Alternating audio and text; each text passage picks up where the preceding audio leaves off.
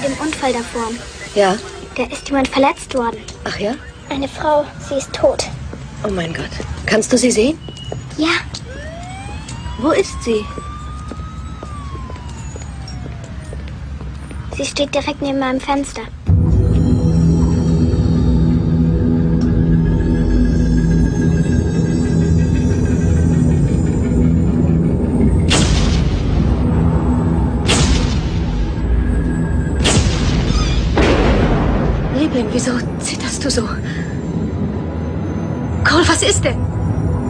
Hast deiner Mutter schon mal erzählt? Das erzähle ich ihr nicht. Wieso nicht? Weil sie mich nicht so ansieht wie die anderen. Ich will das nicht. Ich will nicht, dass sie es weiß.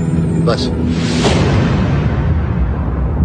Ich sehe tote Menschen. Sie laufen durch die Gegend wie normale Menschen. Ich sehe nichts. Bist du sicher, dass sie da sind? Manchmal spürst du es in dir, als ob du ganz schnell runterfallen würdest. Kennen Sie dieses Kribbeln im Nacken? Ja. Das kommt von denen. Wenn sie böse sind, dann wird es kalt. Wie oft siehst du sie? Ich sehe sie immer. Sie sind überall. Hallo und herzlich willkommen zur neuesten Episode von Spielfilm, dem filmografischen Podcast aus Deutschland, in Deutschland und um Deutschland. Mein Name ist Dennis, aber äh, wie der Esel sich immer zuerst nennt. Was meinst du? Das kenne ich doch von irgendwoher, die Anmoderation. Ich gucke mal ein bisschen ab. Habe ich natürlich auch meinen Co-Esel-Podcaster, Partner Patrick. Hallo. Ah, ah, das hätte ich nicht, nicht schlechter machen können. Das war okay, das war eine 2 Minus. Woher kommt dieser erschreckende Patriotismus? Aus Deutschland, in Deutschland? Ich habe versucht, Lobhudelei etwas unter äh, der Geografie zu verstecken. so. man, man darf nicht immer so mit der Tür äh, ins Haus fallen, oder? So ist Ach das. so, du, mein, äh, ach so du, du meinst im Sinne des Understatement nicht, wir sind nicht der Mhm, weltbeste ja. filmografische Podcast, sondern nur der, der beste deutschsprachige filmografische Podcast. Genau, richtig. Und ich habe ja auch nur Angaben über äh, unseren äh, ja, Sendepunkt Ja, gegeben. es ist auch total in Ordnung, ja. Ja. Wir, wir fucken euch zu aus zwei relativ weit voneinander entfernten Standorten in Deutschland, die wir nicht preisgeben, die man aber auch gerne googeln kann, wenn man denn möchte. Oder auch nicht. Bitte, Entschuldigung, ich habe dich unterbrochen. Äh, alles gut, Patrick. Äh, wir begeben uns heute, wir haben ja beim letzten Mal äh, Penny Marshall in äh, ja, zwei Episoden äh, etwas kurzfristig abgeschlossen, aber wenn man vielleicht die zweite Hälfte betrachtet, äh, war es dann vielleicht gar nicht mehr so verkehrt, aber durchaus mit dem einen oder anderen Lichtblick und gerade ich war ja sowieso froh, eine Klasse für sich dann nochmal zu sehen und bin da, bin da auch sehr happy rausgegangen und vor allen Dingen hat der Film mir Kraft gegeben für die drei nachfolgenden Filme. Leider hat's nicht mehr ganz dafür gereicht, mir Kraft zu geben, was folgt. Aber da, dazu vielleicht, äh, vielleicht dann nachher mehr. Denn wir besprechen heute, wir fangen an mit einem neuen Regisseur. Das ist heute M. Night Shyamalan. Yes. Der gute M. Night. Ähm, ich weiß gar nicht, haben wir zu Beginn vorletztes oder letztes Jahr schon mal drüber gesprochen? Ich glaube, der war noch nie so, kam noch nie zur Sprache bei uns. Und ich weiß ehrlich gesagt gar nicht, wieso. Weil er ist ja schon so, ich sag mal, eine, ein Filmmacher, den so eigentlich gefühlt jeder kennt. Oder zumindest kennen sollte. So, so, sein Name ist ja mal zu Bestzeiten Ja. nicht, äh, also ich will nicht mit Spielberg auf eine Wellenlänge setzen. Das haben sehr viele andere getan, zumindest, dass sie eben seinen Namen dann da reingruppieren, aber es war zumindest so, dass sein Name angelockt hat. Sein Name, wenn dem Shyamalan irgendwo drauf stand, oh, okay, ja, da müssen wir mal ins Kino, das, das verspricht was. Ob das aber wirklich Qualität verspricht, ob das über die Jahre hinweg immer Qualität versprochen hat, da, äh, das gilt es zu debattieren. Ja, wir beginnen heute mit den ersten drei Filmen dieses jungen Mannes. Äh, und zwar fangen wir an 1992, Praying with Anger. Das Debüt, was er mit 21 Jahren gedreht hat. Äh, dann einmal Wide Awake, äh, ein zweiter Film, 1998 rausgekommen, allerdings schon Jahre vorher gedreht. Ähm, dann hat er mit 23 gedreht, also äh, 94, 95 rum ähm, wurde dann nur immer weiter verschoben und ist dann erst 98 rausgekommen. Ein Jahr bevor dann der Film rausgekommen ist, wo er seinen Durchbruch mit hatte. The Sixth Sense, der wahrscheinlich den meisten hier etwas sagen wird. Und was für ein Durchbruch. Also The Sixth Sense, ich, erinnere mich ja tatsächlich daran, dass es ein Riesending war. Es ist auch, also auch aus der ganz persönlichen Erfahrung, kein Mensch in meinem Freundeskreis, der den Film nicht gesehen hatte. Das war so der Gruselfilm, den du neben ähm, Blair Witch Project in dem Jahr einfach gucken musstest. Mhm. Aber 700 Millionen Dollar weltweites Einspielergebnis. Also das war 99 schon eine echte Hausnummer. Das wäre jetzt vergleichbar mit so, ich würde mal sagen, einer, einer, einer, einer guten Milliarde heutzutage. Also dem, was so so ein Top Gun Maverick reinholt. Und das ist auch so für die Art von Produktion, ne?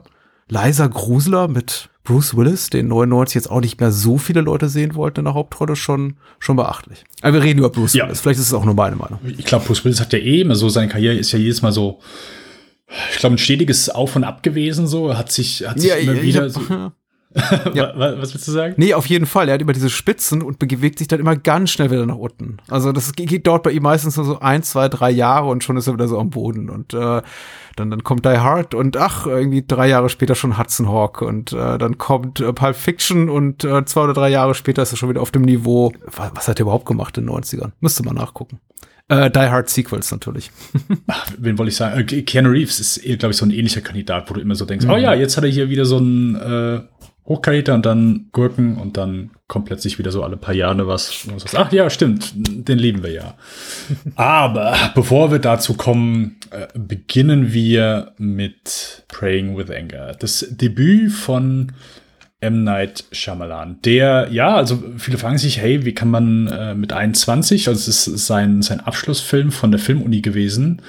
Und das muss man auch sagen hier, das sollte man auch in dem Moment bedenken, dass äh, Shyamalan ist nicht einer gewesen, der sich jetzt irgendwie, ja, sagen wir mal, hochgekämpft hat. Es sind zumindest ein paar mehr Glückskekse in die Waage gelegt worden. Also äh, bei ihm war es so, er hat eine Familie, die aus sehr vielen Ärzten besteht und äh, wurde auch da natürlich finanziell während der Uni unterstützt, aber auch bei diesem Filmprojekt. Ähm, seine Eltern sind mit Co-Produzenten hm. Ja, es soll keine, soll nicht, soll nicht klingen, ah ja, gut, der hat, äh, hat alles einfach gehabt und so weiter. Aber hier ist dann durchaus schon, er hat es einfach gehabt, glaube ich, Geld aufzutreiben als vielleicht äh, andere, wie, keine Ahnung, wenn man jetzt so die Anfangsgeschichten von Robert Rodriguez hört oder Sam Raimi, die sich irgendwie dann der Medizin verkauft haben oder bei irgendwelchen Zahnärzten geklopft haben mhm. und gefragt haben, hey, wollt ihr ein bisschen Geld in mein Debüt pumpen? Ja, erinnert mich sehr an das äh, Spielfilmdebüt von Roland Emmerich. Die Geschichte dazu ist auch wirklich fast vergleichbar. Der hat, glaube ich, auch einen Abschluss Film gedreht mit einem sechsstelligen D-Mark-Budget damals noch. Äh, ich glaube, das Arche Noah-Prinzip. Und er kommt eben auch aus einer reichen Unternehmerfamilie. Ich glaube, sein, sein Vater, dem Gott, ein Metallbetrieb, wie auch immer. und der hat da mal gesagt, hier, komm, hast du 100.000 Mark, mach mal. Und das war natürlich mhm. auch als Abschlussfilm von, von dem, vom Studium. Ich glaube, da haben schon einige Kommilitonen wahrscheinlich sehr neidisch geguckt. Und ja, mhm. ähnlich ging es offenbar auch Scham Schamalan, wobei ich glaube, ich ich weiß nicht, wie offen er darüber redet. Also Emmerich them thematisiert es ja mittlerweile sehr offen, dass er auch sagt, klar, ohne, ohne die Kohle von meinem Papa hätte ich es nicht so gepackt, nicht so weit gebracht. Ich glaube, es kommt immer so drauf an. In den meisten Interviews versucht er so ein bisschen runterzuspielen, ähm, aber er, er, er legt es halt immer so aus, wenn du die Interviews von ihm anguckst, ja, meine ganze Familie besteht aus Ärzten und das war auch so, sollte meine hm. Bestimmung sein und äh, es gibt so ein Interview, wo er sagt, ja, mh, hm, ich habe halt als Kind, ich habe immer Filme gedreht, also er hat irgendwie, keine Ahnung, bis, bis er 18 war, so 77, 78, Super 8 Filme gedreht. Er sagt dann so, ja, die Entscheidung, als ich dann gesagt habe, hey, ich will auf die Filmuni gehen, er ist zu seinem Vater, der Hockey äh, geguckt hat, weil er großer Hockey-Fan war, und hat gesagt, hey Dad, ich will Filmemacher werden und also hat ihn noch nicht mal angeguckt, einfach nur ja. Und er sagt so, ja, das war halt einfach so komplette Enttäuschung. Er hätte auch sagen können, ja, ich äh, gründe eine, eine mhm. Indie-Rock-Band und äh, es wäre genauso die gleiche Entscheidung gewesen. Also äh, es war erstmal so mit sehr viel Enttäuschung wohl in seine Familie verbunden, weil er wohl sehr die einfach so auch verbunden mit seiner Kultur und wo er herkommt und wo seine Familie ja. herkommt, dass da es selbstverständlich ist, dass man etwas, einen eher angesehenen Beruf macht. Und das war eben bei dieser, in der Shyamalan-Familie war das Arzt, weil gesagt wurde, hey, in dem Moment, wo du nach Amerika kommst, du musst Arzt werden, weil durch Arzt dann hast du was geschafft, dann hast du was erreicht und damit bist du auch angesehen. Ja, ja. Der Beruf des Filmemachers war für die Familie, zumindest auch gerade für seinen Vater, eben nicht viel mit Ansehen verbunden. Äh, heutzutage ist es wohl anders, weil keine Ahnung. Shyamalan hat das Naja, mal- we- wenn man wirtschaftlichen Erfolg hat, eben auch kommerziellen Erfolg damit, aber das geht ja den meisten auch nicht so. Ich kenne ja durchaus auch ein paar Leute, die in der unabhängigen Filmproduktion tätig sind und ähm, die krebsen bei jedem Film wieder neu rum und sagen, sie freuen, sie müssen da irgendwie jeden Euro zusammenkratzen. Also das ist schon. Ich meine, wenn man den großen Durchbruch hat wie er, in relativ jungem Alter, da hätte er wahrscheinlich, konnte er wahrscheinlich sagen, hier, guckst du, Papa, Hm, 700 Millionen Dollar oder 670 Ja, ja, Millionen ja. Dollar, irgendwie sowas. Aber ein paar Jahre später, aber die, die meisten haben natürlich nicht solches Glück wie er. Nein, nein, das ist richtig, nein. Äh, Talent Seth muss man ja sagen, weil das ist auch, aber dazu kommen wir gleich. Mhm, Ein gutes. Skript, was Six. Äh, also sein Dad geht wohl auch mittlerweile, geht einkaufen und äh, zeigt, selbst wenn er kleine Sachen einkauft, bezahlt er mit Kreditkarte, nur damit die seinen Namen sehen und fragen, oh, äh, denn der Name sind Sie der Vater von, ja, ja, bin ich. Sehr schön. Also er nutzt das schon gerne aus, ja. süß. Äh, ja, äh, Patrick, du hast schon ein, ein schönes Stichwort genannt, also äh, gutes Drehbuch. Also Praying with Anger ist der, ich sag, der Abschlussfilm von M. Night Shyamalan von der, äh, von der Filmuni, hat den Film inszeniert, war Produzent, war Autor und wird sehr gerne als Gag genommen, so längste M. Night Cameo überhaupt, äh, hat hier die Hauptrolle übernommen.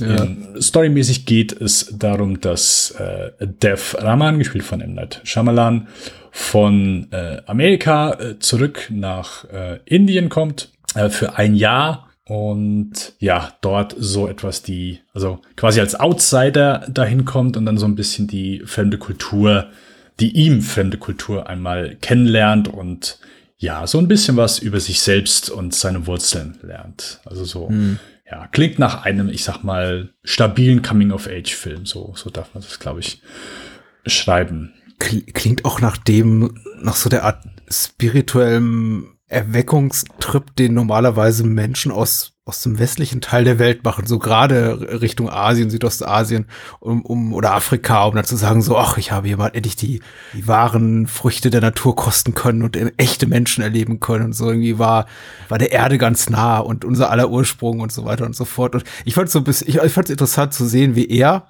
dahin kommt, also in als sein alter Ego Dev hier in dem Film, quasi als Inder, der aber halt amerikanische Staatsbürgerschaft hat und auch in den USA aufgewachsen ist und dann wieder zurück in seine Heimat kommt, aber dann eben trotzdem auch so eine Art ja, Tourist dort ist. Also der, der, ich muss, also bevor wir zum Negativen gleich kommen, wollte ich nur vorweg schicken, die Prämisse des Films ist nicht, ist nicht total verkehrt. Durchaus. Und ist auch, äh, ist auch äh, vor Ort in Indien gedreht worden. Also äh, auch das ist jetzt äh, dem Film hier, was man dem zugutehalten kann. Das, die Möglichkeit glaube ich, nicht auch nicht unbedingt jeder äh, amerikanische Filmstudent, dass man sagen kann, okay, gut, ich äh, fliege mal eben nach Indien und drehe meinen gesamten Film dort. Ähm, das, ähm, ja, merkt man den Film aber auch an. Aber äh, genug um Form, kommen wir etwas zum Inhalt. Patrick, wie hat dir das Debüt von M. Night Shyamalan denn so ich bin ja schon gefallen? ganz zittrig. Hm. Also, ähm, es, es redet ja grundsätzlich fast niemand über die Filmografie von M. Night Shyamalan vor The Sixth Sense. Das ist ja quasi so, der kam ja aus dem Nichts gefühlt für Ja, uns richtig. alle. Und äh, jetzt muss ich Rückblick natürlich sagen, nachdem ich äh, seine beiden ersten Filme nachgeholt habe, diesen hier eben und Wide Awake, das hat schon einen ganz guten Grund ist es halt für mich zumindest einen nachvollziehbaren Grund. Ich möchte gerne auch gleich noch einzelne Aspekte von Praying with Anger nennen, die mir auch gut gefallen haben. Aber man muss eben sagen, alles in allem ist das wirklich ein höchst vergessenswerter Film. Ich, ich mag den gedanklichen Ansatz. Ich mag, wie gesagt, das Szenario, diese Fish out of Water Geschichte, die aber keine wirkliche Fish out of Water Geschichte eigentlich ist, weil äh, er reist ja quasi schon wirklich zurück zu seinen Ursprüngen. Er ist eben nicht so ein äh, weißes Dreadlock-Pärchen, was dann sagt hier, ah, hier ab nach Thailand und mal hier irgendwie bei den bei den ganz ursprünglichen Menschen leben. Also er ist schon jemand, der, der, es gibt eine Berechtigung für ihn, dort zu sein, wo er ist. Aber du hast ja schon gesagt, er reist zurück nach Indien und da fängt schon für mich an. Dieser Film ist geografisch nicht klar verortet. Und ich habe mich gefragt, warum. Das ist eine Frage, das ist, ich, ich glaube, das wurmt keinen anderen außer mich. Aber ich habe mich durch diese 100 Minuten oder wie lange auch immer der Film dauert, 110, gesessen und gedacht, wieso sagen die kein einziges Mal, wo der ist? Also Indien wird behandelt wie ein Dorf ich bin in Indien oder oh, back in India und it's great to be in India und it's terrible to be in India und ich dachte, aber wo in Indien? Wäre das nicht mal interessant? Also das erinnert mich auch immer so an, an die Perspektive der US-Amerikaner, die dann in ihre Filme sagen so, ach, wo, wo wart ihr letztes Jahr? Ja, in Europa. in Afrika. Das ist, Hm, der, der okay. fährt eben nach Mhm. Indien. Aber wo? Warum genau ist er da? Es wird, das, das interessiert ihn alles nicht. Und für mich hat das, hätte das eben wirklich zur Glaubwürdigkeit des Films beigetragen, hätte er das getan, tut er aber nicht. Er ist jetzt eben einfach da und ähm, erlebt dort Abenteuer, die er im Grunde auch in jedem anderen US-College hätte erleben können, äh, mit dem zusätzlichen Aspekt dieses ja quasi Rassismus, den er dort erfährt als eben nicht Inder, der eben Inder ist, aber eben doch nicht richtig Inder. Und wie gesagt, so diese die- diese, dieser ganze Aspekt kultureller Identität, den fand ich relativ reizvoll, aber der ganze Rest des Films, inklusive all dieser kleinen Geschichten, Erweckungsgeschichten, die er da erzählt, also ihm passiert das und daraus zieht er eine Lehre und dann wird er ein besserer Mensch oder eben auch nicht. Also mir hat fast nichts daran gefallen. Ging's dir anders? Äh, ich glaube, deine Worte klingen wohlwollender als das, was ich jetzt äh, sagen werde. Also, man muss dazu sagen, dass die einzige Möglichkeit, diesen Film zu schauen, ist, ich, Patrick, ich gehe stark davon aus, dass du ihn genauso gesehen hast wie ich. Und Aber klar. Falls, falls jemand Interesse hat, diesen Film zu sehen, äh, gibt es aktuell nur eine Möglichkeit und das ist auf YouTube. Die Qualität ist einfach nur miserabel. Es ist auch bei allen, glaube ich, derselbe VS-Rip. Also der ist zwar irgendwie x-mal hochgeladen, aber ich glaube, es ist immer dieselbe schlechte Quelle, ja. Also ich habe VHS-Kassetten, schlechte VHS-Kassetten gehabt, die sahen besser aus als das hier. Da, also es ist wirklich mies anzuschauen. Man kann natürlich, man erkennt alles, ja, aber also ich würde auch mal, ich lehne mich mal etwas weit aus dem Fenster und würde behaupten, dass wenn uns jetzt jemand zuhört, dass wer diesen Film vorher nicht gesehen hat, wer jetzt sagt, oh nee, ich glaube, äh, oder es gibt ja zumindest manche Zuhörer bei uns, die sagen, hey, äh, wenn man diese Filmografie durchgeht, äh, möchte ich die gerne auch noch mal schauen. Vielleicht auch den einen oder anderen Film mitgucken. Ich würde behaupten, dass jeder, der sich das vornimmt und sagt, jawohl, Praying with Anger, gucke ich mal, habe kenne ich noch nicht so die Anfangsfilme von Shyamalan, äh, der macht nach zwei Minuten aus.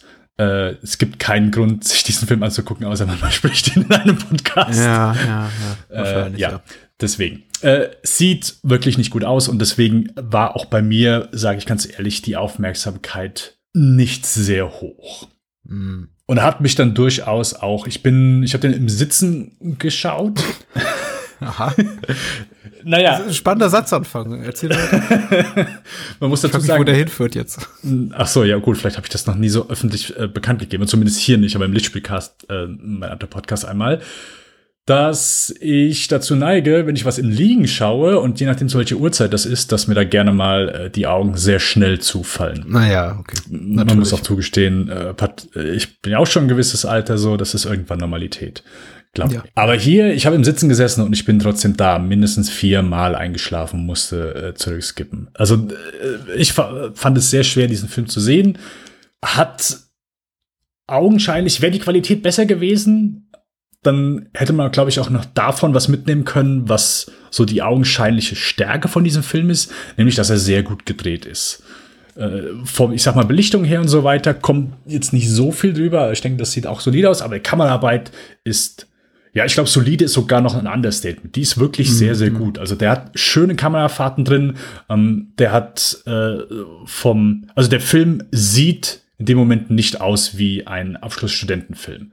Der sieht wirklich aus wie ein, ja, fertig produzierter Studiofilm in dem Moment, weil da einfach eine, die technische Seite mehr als solide ist. So, ich glaube so, die, die Stelle, wo, wo diese einen Jungs ihn betrunken machen und er dann, ähm, also es sind so, äh, er hat so ein paar Bullies, die, die manchmal so mit ihm ein paar, ja, nicht Scherze machen, aber keine Ahnung, bringen ihn dazu, hier, geh mal zu den Mädels da und sag denen mal was Peinliches oder hier, äh, trink mal ein bisschen Alkohol und jetzt äh, versuch mal hier die Straße zu überqueren, diese vielbefahrene Straße. Und da, da merkt man dann so, wenn, wenn solche Sequenzen kommen, da, da hatte ich das Gefühl, okay, hier merkt man noch so, okay, er weiß nicht genau, wie er es umsetzen soll. Aber sonst ist der von seiner Kameraarbeit, vom Schnitt wirklich sehr solid. Auch vom Framing her, wie, wie er Sachen einfängt. Da, da ist jetzt nichts dabei, wo ich sage, boah, ja, das sieht natürlich Wahnsinn aus. Mhm. Aber der fühlt sich einfach sehr professionell an. Und da muss ich auch wirklich dann zugestehen, für jemanden, der 21 ist und das als Abschlussfilm macht, ist es schon zumindest, wo ich erkennen kann, hey, der hat zumindest nicht die letzten paar Jahre geschlafen, sondern versteht zumindest ein bisschen das Handwerk. Dass der Film aber inhaltlich komplett langweilig ist. Ähm, so, also dein Punkt mit, äh, mit Indien, dass der Film nicht sehr regionspezifisch ist, sondern einfach so Indien als dieses diesen großen Fleck betrachtet, äh, ohne da es, zu werden. Mich, es hat mich, glaube ich, deswegen so geärgert, weil eben Shyamalan indischer Herkunft ist. Er ist mhm. auch in mhm. Indien geboren, er ist in den USA in Philadelphia aufgewachsen, aber er ist gebürtiger Inder und ich habe einfach da ein bisschen mehr Respekt äh, erwartet. Mhm. Das ist irgendwie, als würde ich sagen, ich weiß nicht, ich hätte irgendwie Jahrzehnte in den USA gelebt und dann, da mache ich eben einen Film über meine äh, German Experience und, und, und zeige eben nur Leute die Schuhplatte die ganze Zeit und sage irgendwie, ähm, Ortsangabe irgendwo in Deutschland. Mhm. Ja. Egal. Ja.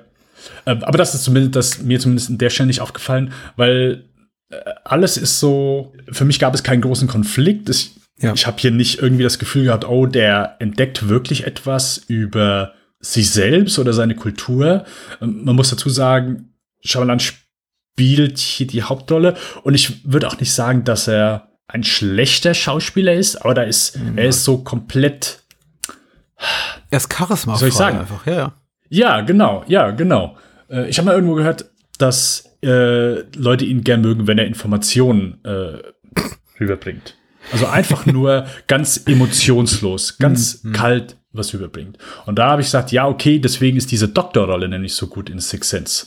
Äh, mhm, äh, dieser ja. kleine Auftritt, wo, wo er da ist. Das funktioniert. Aber hier, keine Ahnung, er ist so ein bisschen ja, emotionslos. So. Er, hm. er, ist einfach kein natürlicher Schauspieler. Da ist jetzt nicht viel, viel dabei gewesen, wo ich sage, mh, hm, okay, das nimmt ihn jetzt mit oder darüber ist er jetzt traurig, darüber ist er jetzt froh. Äh, das ist auch so eine Sache. Also der Film heißt ja Praying with Anger und der Film beginnt damit, dass er, dass über ihn gesagt wird, er hat einen Streit angefangen. Und er hat keinen Streit angefangen in den USA, aber äh, äh, ja, er hat so die Reputation, ja, hat sich da mordsmäßig geschlagen und wäre so ein, wäre so ein Schläger, so ein, der richtig schnell aufbrausend wird und der mhm. sehr aggressiv ist. Und also er erzählt es dann auch so, ja, hier, das ist nur, äh, ist nur so gewesen, also das äh, stimmt auch gar nicht. Aber diese Tatsache, ist so komplett egal innerhalb des Films. So, okay. Also, ja. ja, wird halt einfach erzählt, ja, okay. Und er hat, glaube ich, so einzelne Momente, wo er sagt, hey, das habe ich schon mal irgendwo anders in dem Film gesehen, oder das hier ist vielleicht ein, mhm. schönes Charakterdetail, aber es fügt sich für mich, hat sich das nie irgendwie zu einem Gesamtwerk zusammengefügt. Jede Szene mhm. fühlt sich so ein bisschen aneinandergereiht an. Mm, ich habe nie, wie eben schon gesagt, das Gefühl, dass, dass es hier vorwärts geht, dass wir irgendwas Gravierendes über ihn lernen äh, oder über, über, seine Herkunft. Also es ist äh, ja leider inhaltlich kann er, kann er das nicht ausgleichen, was er vielleicht visuell etwas, wo er über einem Debütfilm steht, wo ich sage, ja, mhm. okay, die meisten ja. Debütfilme sehen so nicht, sehen nicht so aus. Inhaltlich dagegen ist noch weniger vorhanden, weil da ist gar nichts. Da ist bei mir nichts hängen geblieben. Äh, gegen Ende gibt es mal eine, eine etwas äh, härtere Auseinandersetzung äh, bei Nacht auf der Straße. Mhm, aber ja, ja. sonst äh, ist das alles so sehr willkürlich gewesen. Achso, ich dachte, da kommt noch was. Nein, ähm, sorry.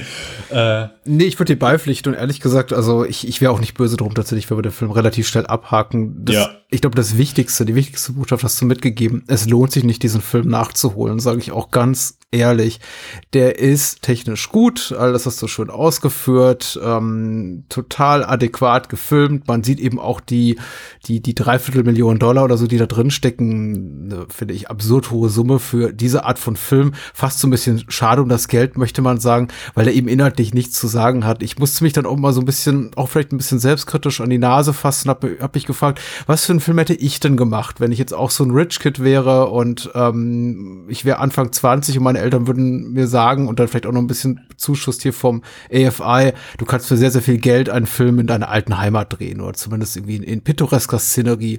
Ich weiß es nicht, aber ich, ich möchte mal behaupten und dich damit reinnehmen und alle Menschen, die uns zuhören, gerne, er wäre vermutlich interessanter gewesen als der hier, weil das ist halt wirklich nur eine Aneinanderreihung als an Klischees, deren einziges Alleinstellungsmerkmal eben die Tatsache ist, dass es in Indien spielt. Hm. Wäre das ein Film in einem amerikanischen Setting, in einem europäischen Setting, in einem, ach, ich weiß nicht, irgendwo in der westlichen Welt, es wäre komplett komplett belanglos, vielleicht sogar ärgerlich, man würde es irgendwie als Frechheit wahrscheinlich empfinden. Weil es ist wirklich, ich habe nur genau, ähm, Liebeleien, Rangeleien mit Bullies, dann gibt's irgendwie Probleme mit irgendwelchen Kriminellen und es ist alles so ein bisschen extremer. Klar, auf den letzten Metern hast du erzählt, da soll ein Vergewaltiger angezündet werden, angeblicher, mutmaßlicher und ähm, Shyamalan als Dev boxt sie dann da raus und das ist so der große der große Empowerment-Moment, in dem dann eben Shyamalan sagt, äh, irgendwie der, kurz vor seinem abschließenden äh, Outro, wo er dann sagt, ähm, ja, I have felt intensity in love like never before. Und äh, deswegen war ich hier und deswegen war meine indische Erfahrung auch eine ganz großartiges, ganz großartige Sache für mich. Aber bis dahin dreht sich der Film eben wirklich nur im Kreis. Es ist wirklich irgendwo im Niemandsland zwischen Schulrebellen, Film aus den 50er Jahren, wo irgendwelche Rocker gegen irgendwie Lehrer rebellieren und, und äh, noch ein bisschen äh, Stand by Me und jeden x-beliebigen Coming-of-Age-Film, US-Coming-of-Age-Film der 80er Jahre. Es ist alles so, also es war alles schon tausendmal da. Ich habe nichts Neues in dem Film gesehen und ich habe eben die ganze Zeit darauf gewartet und man wartet relativ lange. Der Film ist jetzt nicht eben kurz. Also mit knapp zwei Stunden oder 1,50 oder sowas dauert der, dass da noch mehr kommt. Aber es kommt einfach nichts schlimmer noch, es kommen dann Handlungsstränge, teilweise ein zweites oder drittes Mal werden die aufgewerbt, die schon beim ersten Mal total uninteressant werden. Zum Beispiel dieser dauerhafte Konflikt, den er da hat mit diesen, ja, mit diesen Bullies da an dem College, wo er ist. Was, was soll das? Das ist, bin ich hier im Kindergarten. Das ist, also, es bringt mich nicht weiter. Ich glaube, es bringt auch die Figur von Dev nicht weiter. Diese Culture Clash Geschichte zu Beginn fand ich ganz cool. Also, um mal was Positives zu sagen, wo man das Gefühl hat, er ist halt wirklich äh, bei dieser rassistischen, misstrauischen Gastfamilie, die ihn erstmal rund macht dafür, dass er ist, wer er ist und äh, dafür, dass er hier ist und möglicherweise dumme Sachen macht. Dann gibt's ja diese Momente, wo er da ein Mädchen anfasst, was er gut findet und hat mit, mit Dozent umspringt, wie er es vielleicht in seiner amerikanischen Heimat tun kann, aber eben nicht dort in diesem unbekannten indischen Ort. Aber da, da hört es dann eben auch auf. Da sind ja diese Culture Clash Momente sind abgearbeitet in den ersten zehn Minuten und dann ist es eigentlich nur noch ach guck mal, die ist ja süß und ach guck mal, da sind die Pullis und ach guck mal, da gibt's Ärger und hey, Kinder spielen Fußball, ich zeig dir mal, wie das wirklich geht. Oder spielen die Football, äh, also Rugby. ja, er, er, er tollt mit ja, denen rum und dafür wird er dann eben auch rund gemacht, so von wegen, ja, was, was hängst du mit den Kindern? Es ist, es ist super banal und ich ganz ehrlich, ich, wahrscheinlich jedes weitere Wort ein Wort zu viel. Ich, mir fällt dazu nichts ein. Technisch gut, alles andere da ist nichts. Ja. Da ist gar nichts. Das äh, lässt sich dann auch nicht schönreden und deswegen äh, können wir sehr gerne einmal weitergehen. Ah, ja, ja, zum geheimen Meisterwerk. Ja, zum ja. geheimen Meisterwerk. Oh. Wir kommen zu Wide Awake, also äh, Bring With Anger 1992 rausgekommen, Wide Awake sechs Jahre später 1998, wurde aber schon Jahre vorher gedreht nämlich 94, 95. Ähm, Harvey Weinstein hatte hier ordentlich seine Finger im Spiel. Der ist ja, glaube ich, so auch in den 90ern ist so Zenit mhm. seiner äh, Macht gewesen, zumindest so auf jeden Fall seine Hochzeit, wo er wohl, also er ist wohl hier nicht nur im Nachhinein, sondern hier auch am Set viel gewesen und hat äh, rumgefittelt und äh, rumgemacht und ja, ähm, soll in dem Moment keine Ausrede sein. Ich weiß nicht, ob das der Film sonst wesentlich besser geworden ist, ähm, weil ich könnte jetzt nicht erkennen, was. Äh, egal, äh, kommen wir gleich zu. Wide Awake, 1998. Äh, äh, mit äh, wen haben wir, wen haben wir hier in der Hauptrolle? Wir haben äh, Joseph Cross, der einen kleinen Joshua Beale spielt. Mhm. Äh, wir haben sonst einen illustren Cast, nämlich haben wir Dennis Leary als äh, sein Vater. Wir haben äh, Rosie O'Donnell als ähm, äh, Schwester Terry, die auch auf der äh, katholischen Schule einmal als Lehrerin agiert. Ähm, Julia Stiles gibt's noch in einer kleinen Rolle. Ähm, ja, stimmt. Mhm. Robert Lozier, der äh, einen der gechilltesten äh, Menschen, der je äh, unter der Schauspieleriege gelebt hat, ähm, spielt den, den Vater in Rückblenden von, von äh, dem kleinen ich bin, Joshua. Ich bin so gewohnt, Robert Loja als, als Schurke zu sehen, dass ich jetzt, äh, so, so kurz nachdem wir über Big gesprochen haben, echt langsam irritiert bin, dass er jetzt bei uns immer in Rollen aufschlägt, wo er so super, super sympathisch ist. ja, und ich bin's gewohnt, Dennis Leary als äh, rauchenden und ja. trinkenden äh, Akku ja, ja. zu sehen. Hey, was soll das? Was soll das? Ey, warum kann ich das nicht trinken? Warum kann ich das denn? Absolut, Ja, ich bin voll äh, bei dir, ja, ja. Auch, war, auch mein, war auch mein, als ich ihn im Cast sah, im Vorspann, dachte ich, ah, okay, alles klar. Er wird irgendwie den fiesen Rektor spielen, der den Jungen von der Schule darunter kriegen will oder irgendwie sowas. Ja, ja, ja, irgendein Arschloch. Nee, Äh, der nein, äh, alle, alle so irgendwie gegen Typ gecastet und ähm, nun ja. mh, Äh, d- d- was wollte ich tun? Ich wollte die Inhaltsangabe vorlesen, genau. Äh, diesmal von der OFDB. Falls jemand fragt, warum ich bei äh, Praying with Anger keine OFDB-Inhaltsangabe vorgelesen habe. Es gab keine. Nee, nein, nein. Die ist von Butthead88. Mit Sicherheit ein toller Typ. Äh, Joshua, der zehnjährige Zögling einer katholischen Schule, steckt mitten in einer Phase. Phase in Anführungszeichen.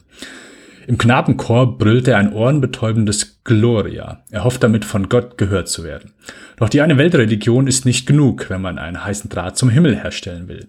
Heimlich betet der Junge gen Mekka und legt immer und legt eine immerhin sechs Stunden währende buddhistische Fastenzeit ein. Seine Eltern sehen sich wieder nach dem Kind, das mit Autos und Computern spielt und alarmieren die Ordensschwester. Erlebnis des Vertrauensges Ergebnis des Vertrauensgesprächs, Joshua will jüdische Chanukka Her Hanukkah, Hanukkah. Hanukkah-Herzen anzünden. Was ist nur mit dem Jungen los? Klingt ja erstmal nach einer wilden Fahrt, Patrick. Oder? Ja, tut es das? Okay. es ist, es ist, der Film macht es einem schon schwierig, weil ich habe tatsächlich über den Inhalt vorher gar nichts gelesen. Äh, ich habe dann den Cast gesehen, dann hat sich eine gewisse Erwartungshaltung aufgebaut, weil da eben so auch so ein paar edgy Komödianten dann dabei waren, eben wie Dennis Leary oder, oder Rosie O'Donnell, die man ja einfach auch mit einer anderen Star-Persona verbindet, Robert Loge auch.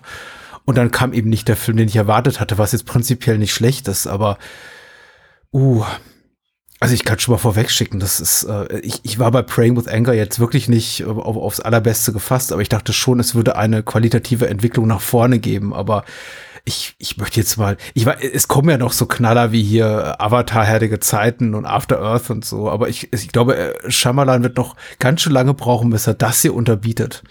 Also das war für mich wirklich so der absolute Bodensatz.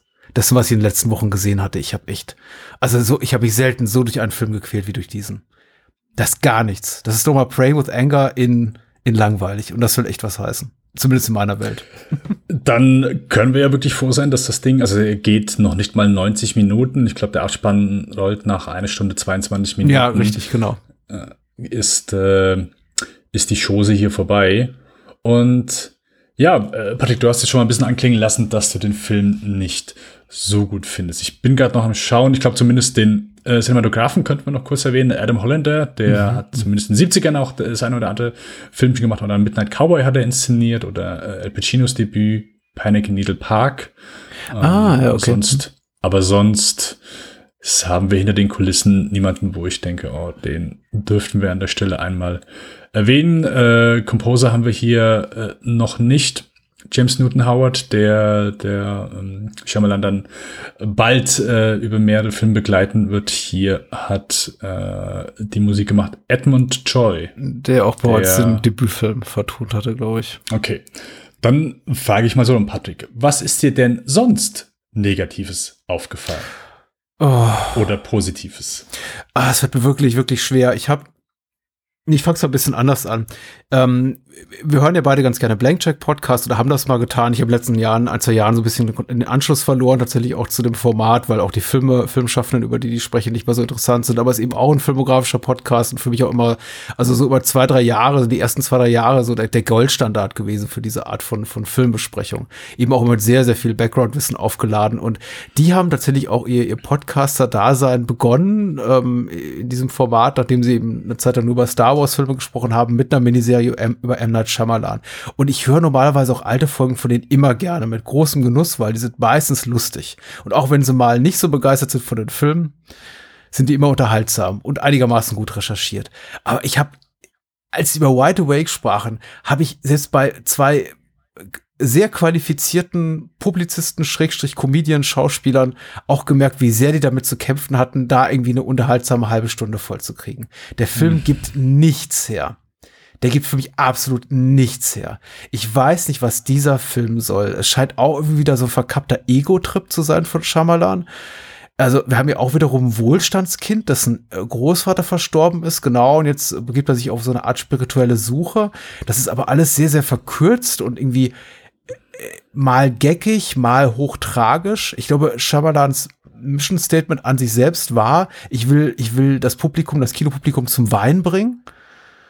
Äh, liest man immer wieder. Und man, man merkt auch so richtig, wie er versucht, so diese, diese, Club der toten Dichter Momente da rauszudrücken, in denen man einfach da sitzt und sagt, oh, ach, ist das rührend und ach, der Kleine und guck mal der Opa und ach, wie toll und Robert Loger kämpft sich einen ab schauspielerisch, um irgendwie jeden noch so banalen, schmalztriefenden Moment was abzubringen im Sinne von, komm, irgendwie, hab doch ein Herz für das arme Kind und so einen armen kleinen Protagonisten hier. Aber ich bin da überhaupt nicht mitgegangen. Ich fand dieses Kind ich möchte nicht sagen nervtöten, eigentlich hat er mich einfach nur kalt gelassen.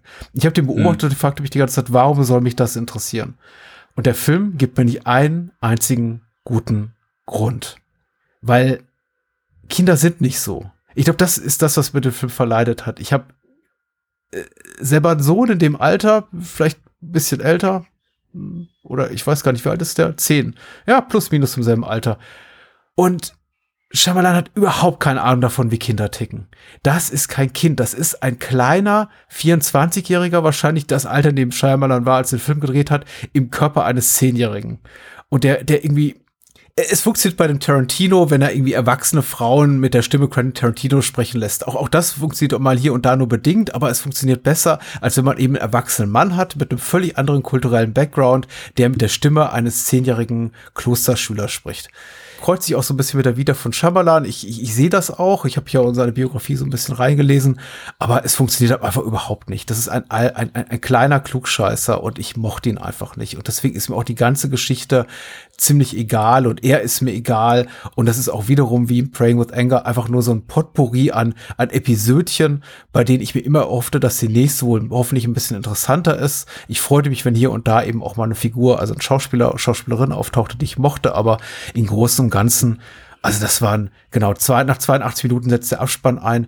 Ich habe ähm, vier Abende gebraucht, um diese 82 Minuten zu gucken, weil ich, ich jedes Mal nach 15, 20 Minuten mir sagte, uff, das Leben ist zu kurz für solche Filme. Mm. Und dann was anderes guckte.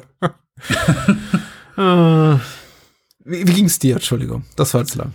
Ich habe zumindest auch eine etwas kurzweiligere Sichtung erwartet als hm. Praying with Anger. Ich dachte, okay, gut, äh, schauen wir an. Also man muss dazu sagen, so, das ist ja so auch komplett von dem fernab, was, was als Genre, womit dieser Mann sich äh, etabliert und was er dann auch wo, wo er mit bekannt geworden ist, sondern einfach komplett gegensätzliche Filme zu dem, wofür dieser Mann einfach äh, bekannt ist und bekannt geworden ist.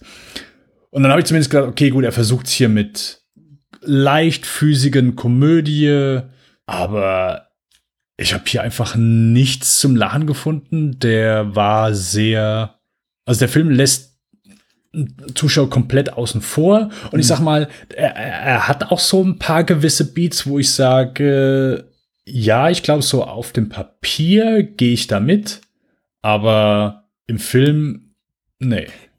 Also, so die ganze Sache mit, mit, mit seinem Großvater, Robert Lozier, der äh, seinen Großvater spielt, der zum Zeitpunkt, wo der Film begonnen hat, verstorben ist. Und jedes Mal, wenn wir ihn sehen, sehen wir ihn in Rückblenden. Und wir sehen immer so die Zeit, die er mit ihm verbracht, verbracht hat. Und äh, äh, ja, also äh, da gibt es zum Beispiel die eine Szene, wo äh, sie sitzen beide draußen und äh, Joshua fängt an zu weinen, sagt, hey, hier, ich habe Angst. Und der Großvater auch, ja, ich habe auch Angst und so. Und das ist ja, ja, klar, auf ich sag mal, Papier eine rührende Szene, aber so innerhalb des Films gibt mir das einfach gar nichts. Alles ist so komplett verzerrt. Ich habe hm, bei all dem, was dieser Junge vorhat, also ich, ich, ich verstehe nie, was ist so, also der Beweggrund, verschiedene mhm. Religionen irgendwie äh, zu erlernen und dadurch vielleicht seinem Großvater irgendwie, keine Ahnung, nah zu sein oder, oder irgendwie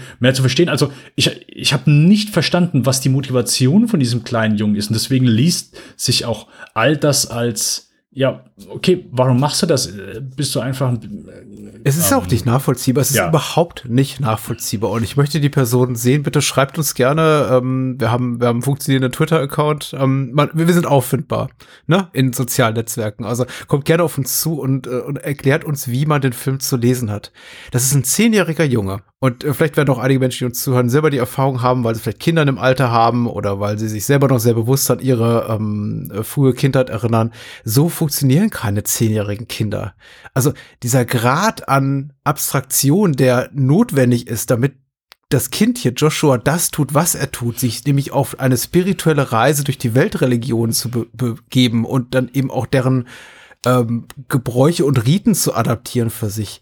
Das, das, das funktioniert so einfach nicht. Also ich, okay, vielleicht, vielleicht kommt Shyamalan um die Ecke und sagt, ey, das ist meine Lebenserfahrung. Ich habe das genauso gemacht. Ich bin eben auch jemand, ähm, der hat irgendwie äh, Hindu-Eltern und die haben mich aber eben in eine katholische Klosterschule gesteckt. Ja, kann, kann, kann ja sein und ist dann eben auch durch dasselbe gegangen. In meiner Lebenswelt ist sowas, ehrlich gesagt, in meiner Realität ist sowas nicht möglich. Das ist böse Wort Realität wieder. Also sagen wir mal so, ich bin nicht in der Lage, so weit zu abstrahieren, mein Weltbild, dass ich mir vorstellen kann, dass ein zehnjähriger Junge das tut, was er tut.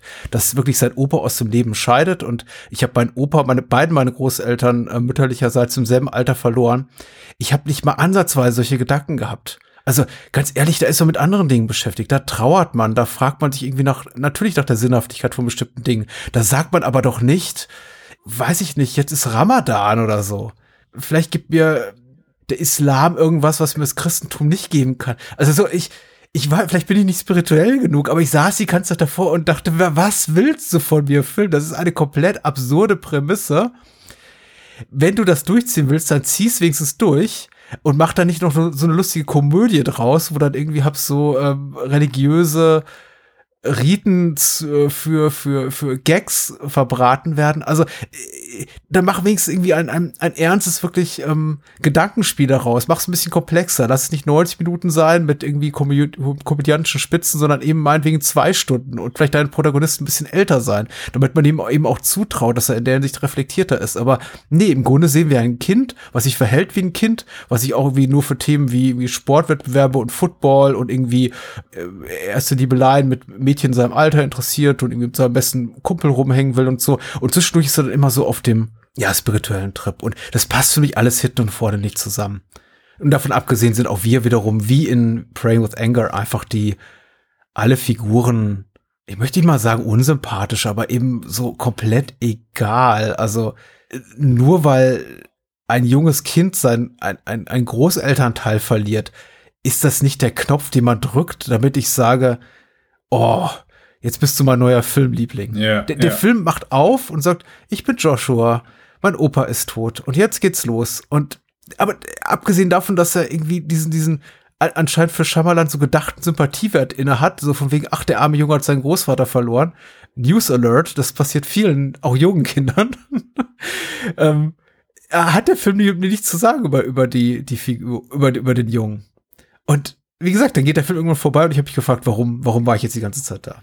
Ja. Und, und das ist einfach schade, weil ich sag mal so, wenn du den Film so in seiner Grunddramaturgie betrachtest, oder zumindest so ein paar Grundpunkte, die der Film bietet und wo er augenscheinlich darauf hinaus will, dann glaube ich hier, dass hier in der Basis schon ein Film ist, der gut funktionieren kann.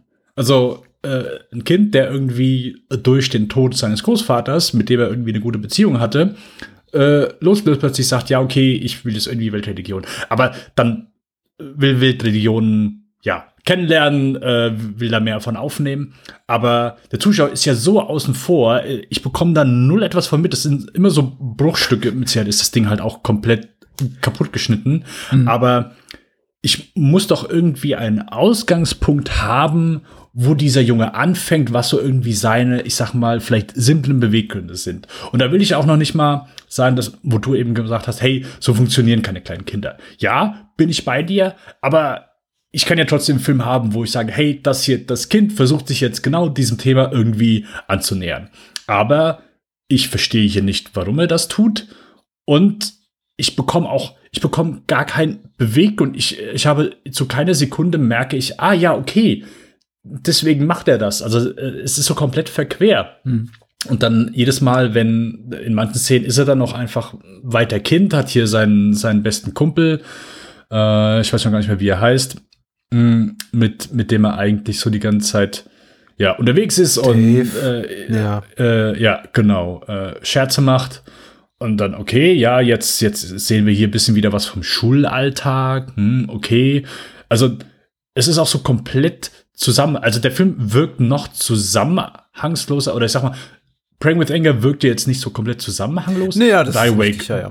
äh, Wide Awake wirkt komplett zusammenhanglos. Also da habe ich wirklich so das Gefühl, okay, hier sind einfach ganz, ganz viele elementar Dinge irgendwie rausgeschnitten gewesen, oder rausgenommen gewesen, dass man irgendwie versucht hat, ey, wir gucken jetzt einfach, dass wir hier 88 Minuten in die Kinos bringen, wo zumindest irgendwie ja ein bisschen Kurzweiligkeit rüberkommt. Dadurch, dass wir vielleicht das Ding von einer über zwei Stunden Laufzeit, wo vielleicht Szenen drin sind, die einem etwas mehr geben als das, was drin ist und, und dadurch irgendwie, ja, auf Unterhaltsamkeit trimmen. Aber dadurch, das Ding ist einfach, ja, es ist strunzlangweilig. Ich habe auch mich hier durchkämpfen müssen. Es hilft zwar wieder, dass auch hier dass, dass die Kamera zumindest in manchen Szenen, dass man hier merkt, ah, okay, gut, hier sind zumindest ein paar Kamerafahrten und ein paar schöne Einstellungen dabei, wo, ja, ich sag mal, äh, etwas mehr Finesse dabei ist, als vielleicht, keine Ahnung, beim geneigten Kevin Smith-Film. Sorry für alle Kevin Smith-Fans. ähm, aber die eine Stelle, wo, äh, wo Joseph äh, panisch äh, aus dem Haus läuft, äh, weil er was gesehen hat. Joshua, ja. Äh, Joshua, sorry. Was habe ich Der, gesagt? der Schauspieler ist Joseph, ja. Oh, oh ja. Ist nicht, dass es wichtig und, ist. und, äh, und wir einfach eine super weite äh, Linse haben, äh, die, die auf den Jungen drauf ist. Er rennt in Zeitlupe raus und dann haben wir eine Kamerafahrt, die auf die Mutter zufährt, die im Auto sitzen. Sie guckt so dramatisch hoch. Und da sind schon einfach ein paar Sachen, wo ich sage, ja, okay, der, der hat zumindest dramaturgische Kniffe, hat er auch hier schon raus. Aber ich glaube einfach, das Material hier war einfach auch so nicht, nicht unbedingt seins und ja, Jet ist das Ding dann auch einfach äh, kaputt produziert und geschnitten worden von, äh, von Harvey zumindest augenscheinlich. Und das, was übrig geblieben ist, ist ähm, leider Gottes nichts, was man sich an der Stelle anschauen müsste und zu sagen, hey, ihr müsst mal die Anfangsschritte von Shyamalan sehen. Da seht ihr schon äh, den, den Meister, der spielt. Leider nicht. Genau. Ich, ich pflichte in allen Punkten bei, da, da, da gibt's auch nicht viel zu ergänzen. Ich habe tatsächlich einfach, es ist, ich, ich überlege gerade, haben wir im, im, im, im Rahmen unserer kleinen Retrospektiven eigentlich schon mal so einen Fall gehabt, wo der Bruch zwischen dem ersten großen Highlight in der Filmografie, also einfach qualitativ so groß ist. Ich meine, wir waren so ein bisschen unter unterschiedlicher Meinung zu, zu Nomads zum Beispiel von McTiernan und dem und, und Predator, der eben sehr, sehr kurz darauf folgte. Aber ich glaube, in Nomads liegt schon sehr, sehr viel mehr Interessantes als, also in fünf Minuten Nomads liegt mehr Interessantes als in ähm, zwei Stunden Pray with Anger oder Wide Awake. Weil das ist halt einfach so, das sind halt wirklich für mich so komplett, also wenn wir was Positives sagen wollen, kommen wir immer wieder zu, den, zu dem Faktor irgendwie inszenatorische Güte zurück, weil ansonsten haben die Filme eben nichts zu bieten, aber das hält mich Ja. eben überhaupt nicht bei Laune, wenn die Figuren einfach nicht stimmen, wenn die Inszenierung nicht, also wenn die, wenn die, wenn die Charakterzeichnung nicht stimmt, wenn die Story nicht stimmt, wenn einfach die, ich das Gefühl habe, der Film will auch immer Tasten drücken, auf die ich nicht anspringe. Du hast ja vollkommen recht, es ist schwierig, über einen Film zu sprechen, der so offensichtlich gekürzt, heruntergekürzt wurde von einer längeren Spielzeit. Aber da ich ja nicht, da wir beide nicht den Luxus haben, beurteilen zu können, wie der Film ursprünglich mal aussah, haben wir eben nur hab diese 80 paar minutige, ähm, diesen Rumpf. Und der gibt eben wirklich fast nichts her. Das Einzige, was man dem Film wirklich zugute halten kann, als Entschuldigung, ist, dass er eben relativ deutlich in zwei, drei Szenen, wo man eben dann auch eindeutig merkt, da fehlt einfach was, dass man eben sich immer damit trösten kann, zu sagen, ja gut, das war jetzt eben auch nicht so wie von Shyamalan gewünscht, die Art und Weise, wie der Film in die Kinos gekommen ist, mit äh, Rosie O'Donnell auf den Kinoplakaten als lustige Nonne und ich glaube, sie ist vielleicht fünf Minuten im Film zu sehen und sie ist auch wirklich nicht, nicht besonders lustig. Ja, da- das, das, das ist es eben. Du hast ja, du hast, äh, du hast Comedians innerhalb dieses Films und keiner ist witzig. Also Rosie O'Donnell Aber ich meine, das ist ja auch legitim. Wir haben auch über Ja. Peter Weir gesprochen und Jim Carrey ist auch nicht großartig lustig in der Truman Show, aber Vielleicht ist es doch mal was anderes, ne? wenn man Rosie O'Donnell in ein Non-Kostüm steckt, vielleicht sollte es lustig sein. Ja, also, keine Ahnung, Dennis Leary, also ich glaube, wo haben wir denn bisher? Äh, ich meine, klar, der hat auch die eine oder andere dramatische Rolle. Ich glaube, die letzte, die wir hier im Podcast besprochen haben, war der Polizist in äh, dem Thomas Crown Affair Remake. Ja, so, alles klar. Ja, ja, stimmt. Hm. Selbst da hat er ja zumindest immer so die typischen Dennis Leary-Sprüche äh, auf den Lippen. Und, die müssen und, einfach und, was zu tun kriegen. Es geht ja nicht darum, ja, dass genau, lustig ja, sind, genau, aber sie ja, haben genau. Äh, sorry, ja, nein, ich habe dir äh, vehement beigepflichtet. Ja, äh, nein, egal. Es, es spielt doch wirklich keine Rolle. Schwierig über die Filme zu sprechen, wenn einen eben immer der Film daran erinnert, alle zehn Minuten, dass da was fehlt, dass es vielleicht auch nicht so sein sollte. Ich glaube aber tatsächlich, dass mhm. die, dass die Grund, grundsätzliche dass die Prämisse ungleich zu Pray with Anger hier einfach schlecht gewählt ist, weil ich glaube mhm. einfach an der Wahrhaftigkeit des Lebens eines zehnjährigen Jungen mit dieser Hintergrundgeschichte vorbei. Ich glaube das einfach nicht. Der Film ist unglaubwürdig. Ich glaube den nicht, Film. Ich glaube auch die Schauspieler sind nicht gut genug, um mich darüber hinwegtäuschen zu können. Und der Film versucht mich eben bei der Stange zu halten mit, ja, unglaublich packenden dramaturgischen Wendungen, die eben alle auf äh, Schamalans Wunsch einzahlen, dass, dass er eben Menschen da zum, zu großen Gefühlen verleiten will und am besten Tränen aus uns allen rausdrücken will. Und es funktioniert eben nicht. Es funktioniert nicht, wenn du den besten Freund von Joshua, da Dave, als Wohlstandskind, was so ein Eremitendasein unter der Treppe da im elterlichen Haus lebt und da die ganze Zeit Astronaut spielt oder was auch immer da, da macht, einführst. Und dann irgendwie zehn Minuten vor Schluss lässt du Joshua über Voice-Over erzählen, dass er jetzt Epilepsie hat. Also so von also das kommt doch einfach so aus dem Nichts. Das kommt so fünf Minuten vor Schluss mhm. so und eines ja. Tages hat er Epilepsie und dann siehst du eben, wie wie äh, Dave sich aber über den Boden wälzen darf und ich fragte mich, okay, das nie im Leben war das immer schon so diese Szene. Also oder oder die Klassenbullies, mit denen sich Joshua versteht, mit denen also mit denen versöhnt er sich ja dann und aber auch das kommt so vollkommen aus dem Nichts. Also die, die, die, die schubsen in den ganzen Film nur rum und dann plötzlich passiert irgendwas und sie rehabilitieren sich komplett. Und dann kommt so wieder schmalzige Musik und Voice-Over von Joshua, der sagt so, und an diesem Tag wusste ich, dass, schlag mich tot, Freddy doch ein guter Mensch ist. Und ich, ja, ich dachte so, ja, wieso? Was? Also, hä? äh? Ja, ja, egal. Ja. Also es fühlt sich auch so, der ganze Voice-Over fühlt sich sehr neunmal klug an. Also, ich ja, ich hasse äh, diese didaktischen Voice-Over, die einem immer so erzählen, wie man sich gefälligst zu fühlen hat. So, oh Gott, er hat Epilepsie und jetzt musst du weinen und ach. Bäh. Ja, ja, nein, äh, wirklich nicht, nicht viel Gutes hier. Ich, ich musste eben an äh, das, wo wir gesagt haben, okay, gut, ist schwer zu bewerten, solche Filme.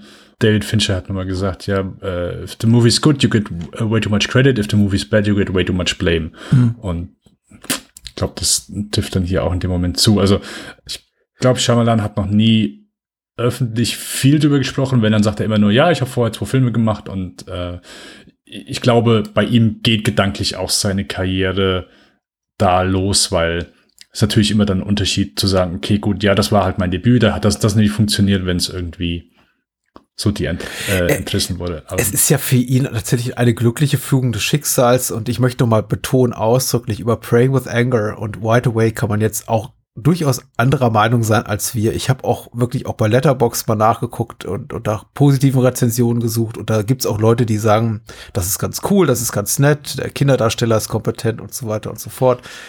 Finde find ich auch gut. Ich freue mich immer, wenn andere Menschen mehr Spaß haben an Dingen, die mir nicht so gut gefallen. Aber mhm. äh, Shyamalan kann sich auf jeden Fall, glaube ich, glücklich schätzen, dass Praying with Anger niemals so über ähm, Festival-Zirkel hinauskam, also kein ordentlicher Verleih fand und dass Wide Awake einfach ein riesiger Flop war. Aber der war ja auch quasi auch schon lanciert fast als Flop. Also wenn du einen Film drehst und du hältst ihn da drei Jahre im Giftschrank, schneidest ihn irgendwie zu Tode und dann, weiß ich, veröffentlichst du ihn irgendwie in der irgendwo im Herbst in drei Kinos in New York, ist ja klar, dass es in die Binsen geht. Von daher, also ich glaube, er kann sich rückblickend äh, glücklich schätzen, dass einfach kein Mensch mehr über diese beiden Filme spricht, weil so, so kann er, hat er eben auch diesen, diesen Status als Wunderkind. Keiner hat hier von ihm gehört und plötzlich, oh, The Sixth Sense, wow. Ja. Nicht schlecht, glaube ich. Kein, kein schlechtes Karrieresprungbrett. Dann. Der Filmtitel kommt vor in White Awake. Das finde ich auch mal ganz furchtbar, aber. Ja. Ist auch nicht so schlimm, wird, wird uns in, in, in Village noch häufiger passieren, wenn wir darüber reden. Also, was dann eben aber auch okay ist. Aber ich finde es nicht okay, wenn der Junge sagt, I'm wide awake now. Hörst du dann auch immer die, äh, die Ron Howard Stimme? Hey, That's the title of the show. Ja, ja, genau, natürlich. Ich habe jetzt viel geschimpft und Menschen hören uns zu, weil sie gerne ähm, einen, einen M. Night Shyamalan Huldigungscast hören wollen. Also vielleicht hast Ah, du ja noch also was ich- Nettes über Wide Awake zu sagen. Nicht, äh, nicht an dieser Stelle. Also, nein, gar nicht. Ich glaube auch nicht. Also, ich bin auch wirklich, schreibt uns gerne oder äh, öffentlich auf, auf, auf Twitter, E-Mail, e- egal wie, ob ihr diese ersten beiden Filme einmal gesehen habt. Ja. Oder mal reingeschaut habt oder gesagt habt, hey, interessiert mich einmal. Weil das ist ja so oft so, wenn du an Shyamalan denkst so und jetzt nicht unbedingt direkt die, die IMDB Letterbox vor Augen hast, äh, gab ja auch eine Zeit, wo ich einfach sehr häufig gedacht habe, ja gut, Hm. Six Sense war dem sein Debüt. Damit hat er losgelegt. Klar. Weil diese Filme einfach so unbekannt sind und einfach, ja, äh, jetzt wissen wir wieso. Warum da keiner drüber spricht. Aber wenn denn jemand gesehen hat und falls sogar jemand Gefallen dran hat, bitte lasst es uns wissen. Ja, sehr gerne. Alright. Dann springen wir nur ein Jahr später äh, in das Jahr 1999.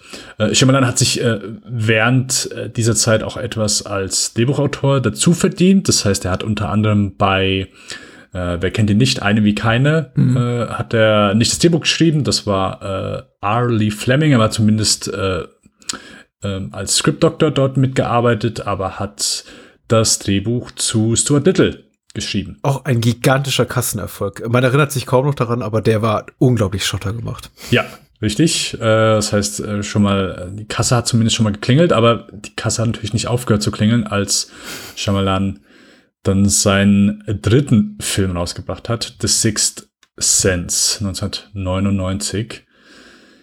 Ja, äh, wer, wer weiß es nicht, das Ding hat eingeschlagen wie, wie eine Bombe. Und äh, wenn man den Behauptungen von ihm glauben darf, war es auch so ein bisschen beabsichtigt, dass er, also äh, in Interview sagt er immer, ja, ich habe gesagt, ey, ich schreibe jetzt so ein gutes Drehbuch und versuche damit so ein, äh, ja, Bidding War äh, heraufzubeschwören, dass, dass jeder sich darum reißt und dass ich hier einfach ein richtig Bombendrehbuch. Ja, ich glaube nicht, dass es so einfach ist, dass man sagen kann, ja, okay, ich, weißt du was, ich, ich schreibe jetzt einfach ein geiles Drehbuch, wo sich alle drum reißen. Das ist, glaube ich, keine bewusste Entscheidung, die man treffen kann. Aber er, er sagt immer so, nee, nee, nee, so, so ist es dann gewesen. Ähm, Niemand kann die Entscheidung treffen. Die Frage ist eben auch, ob, ob sich das erfüllt. Aber Ja, da gibt's ja diese, genau. da gibt's ja diese Technik. Ne? Jim Carrey handelt auch danach. Ne? Dieses irgendwie so, Oh, so fest ja, daran ja, glauben, ja. Ne? dass man, wie heißt denn das?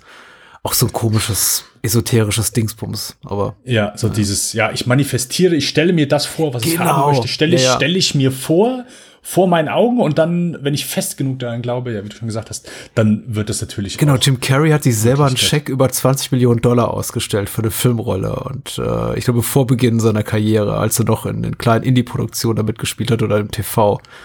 Ne? Und dann hat er gesagt, ich arbeite Ja. so lange an meiner Karriere, bis mir jemand 20 Millionen Dollar für einen Film äh, zahlt. Und dann eines Tages, ja, hat er die für Cable Guy bekommen. Wer, wer erinnert sich nicht? Yes, sechs Jahre später, nach seiner unvergleichlichen Rolle in The Deadpool. ähm, ja, aber äh, Shyamalan hat das äh, gemacht, hat äh, das Drehbuch Six Sense geschrieben und es gab ein, ja, ein, wie heißt Bidding War auf Deutsch? Was sagt man? Ich fand das schon okay. Ich glaube, das ist, Okay, kann man ins Deutsche übernehmen. Mir fällt auch kein guter deutscher Begriff dafür ein. Man hat sich, die Studios haben sich gegenseitig überboten um die Rechte an diesem Drehbuch. um haben, die haben sich um das, genau, haben sich um das Drehbuch gerissen. Äh, es hat dann auch so die Runden gemacht, dass das ein sehr gutes Drehbuch ist und ähm, ja, Shyamalan hat dann auch die Möglichkeit gehabt, das zu verfilmen und hat einfach mal äh, ja einen deutlichen Marker in der Popkultur 1999 Oh ja. gesetzt, wo, wo, wo viele andere auch Hochkaräter rausgekommen sind. Das darf man, glaube ich, auch nie vergessen. Da sind noch ein paar mehr namhafte Filme rausgekommen. Aber wir sprechen heute über The Sixth Sense. Ich ähm, habe eben mit den Schauspielern angefangen, dann die Inhaltsangabe. Ich mache es jetzt mal andersrum. Ich bin mal ein bisschen Ja. crazy.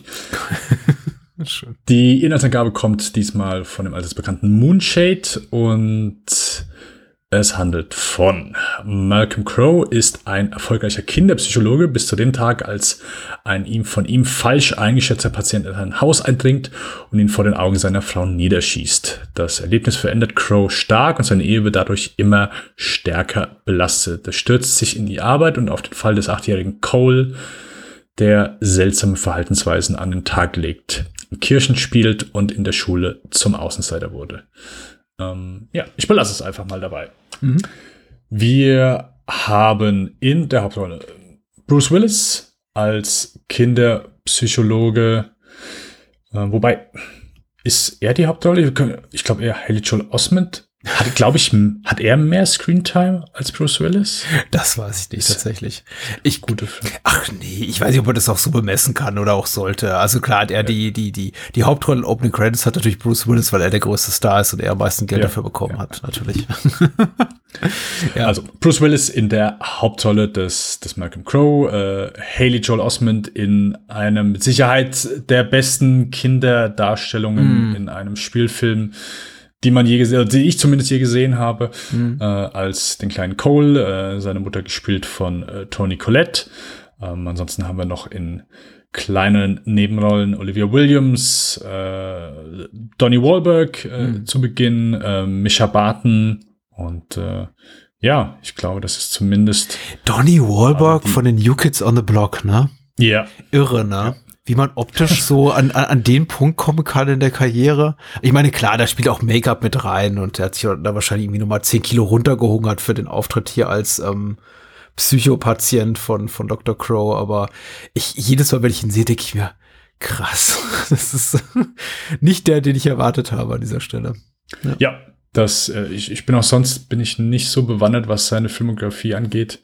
Das Einzige, wo ich mich erinnern kann, ist Saw 2, aber ansonsten mhm. äh, bin, ich, äh, bin ich nicht so bewandert, wenn es um, um Donny Wahlberg geht. Leider nicht so erfolgreich wie sein Ah, Dream ja, ähm, Dreamcatcher, die berühmte Stephen King-Verfilmung mit den Shitwieseln hat er noch gemacht. Also, ähm, ich glaube, Dreamcatcher habe ich nur einmal gesehen, aber das.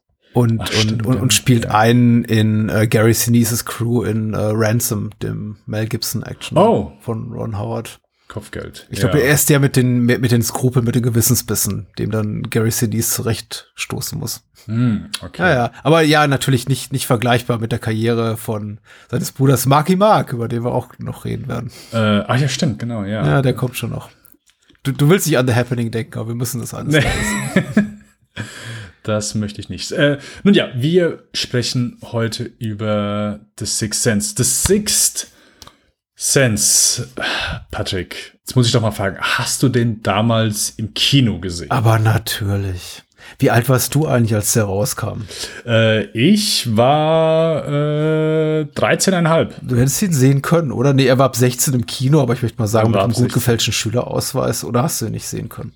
Äh, ich habe ihn nicht im Kino gesehen, nein. Ja, gut, ich war jetzt nun seniorige 20 schon bei Erscheinen und äh, habe ihn natürlich auch im Kino gesehen, weil ihn jeder im Kino gesehen hat. Und meine Kinoerfahrung war ja so ein bisschen ernüchternd tatsächlich, weil ähm, ich möchte nicht sagen, also erstmal vorweggeschickt, wir spoilern den Film, aber ganz ehrlich, ja, ja. ich glaube, ich würde diesen Podcast, wir sind in Stunde zwei dieses Podcasts und wir haben über zwei Filme geredet, die eigentlich keiner gucken möchte. Wenn ihr uns jetzt noch zuhört, dann, dann, dann wollt ihr auch über The Sixth Sense was hören und nicht, weil, ähm, und, und sagt nicht, na mal gucken, ob der wohl das Ansehen lohnt. Ja, lohnt der Spoiler. Und äh, weitere Spoiler liefern wir gleich nach. So, aber äh, bitte, bitte ausschalten, wenn man das Sixth Sense noch nicht gesehen hat und später wiederkommen, weil der Film ist gut, sollte man sich angucken. Ja, ich habe den Film im Kino gesehen. Ich glaube, er wurde mir so ein bisschen kaputt gehypt tatsächlich äh, durch mhm. dieses omnipräsente. Oh, und der hat ein Ende, auf das wirst du niemals kommen. Und ich kam mir ganz schlau und toll vor, weil ich tatsächlich mir ähm, zusammengegrübelt hatte, was denn das Ende des Films sein könnte oder was der große Twist sein könnte. Und ich saß in dem Film drin mhm. und hatte es irgendwie schon, ah, hatte schon irgendwo im Hinterkopf, als, als es dann kam und dachte, ah, okay, ja, klar. War, war, war ja klar. Hatte es richtig prognostiziert und kam mir ganz furchtbar cool vor was natürlich totaler Mumpitz ist, weil Wiederbegegnung mit dem Film mich auch gelehrt haben, der Film hat so viel mehr zu bieten als einfach nur diesen Twist am Ende eben mhm. das, die Tatsache, dass eben Bruce Willis Figur Dr. Crow schon tot ist, fünf Minuten nachdem der Film beginnt. Und ich fand ihn deswegen, glaube ich, einfach nicht so toll, wie viele andere ihn fanden. Ich konnte ihm schon atmosphärisch auch was abgewinnen. Ich bin mir absolut sicher, gilt damals wie heute, dass ich äh, von Haley Joel Osmonds äh, darstellerischer Leistung wirklich beeindruckt war. Das ist ähm, für mich eben eine glaubwürdige Kinderdarstellung. Ich möchte jetzt auch Joshua Cross, der hier die Hauptrolle in White Awake spielt, jetzt nicht unnötig dissen, weil er kann auch nur mit dem Material arbeiten, was ihm gegeben ist. Aber hier ist er wirklich so der, der, der perfekte Sturm. Hier ist einfach ein, ein super, super Kinderdarsteller, professionell, ich möchte nicht sagen ausgebildet, weil er eben er ist nicht auf eine Schauspielschule gegangen, aber offensichtlich auch schon, schon geschult in schauspielerischen Dingen, trifft eben auch auf ein Skript, was wie maßgeschneidert für ihn wirkt und äh, er ist einfach wirklich, wirklich mega. Und Bruce Willis ist ja auch richtig gut.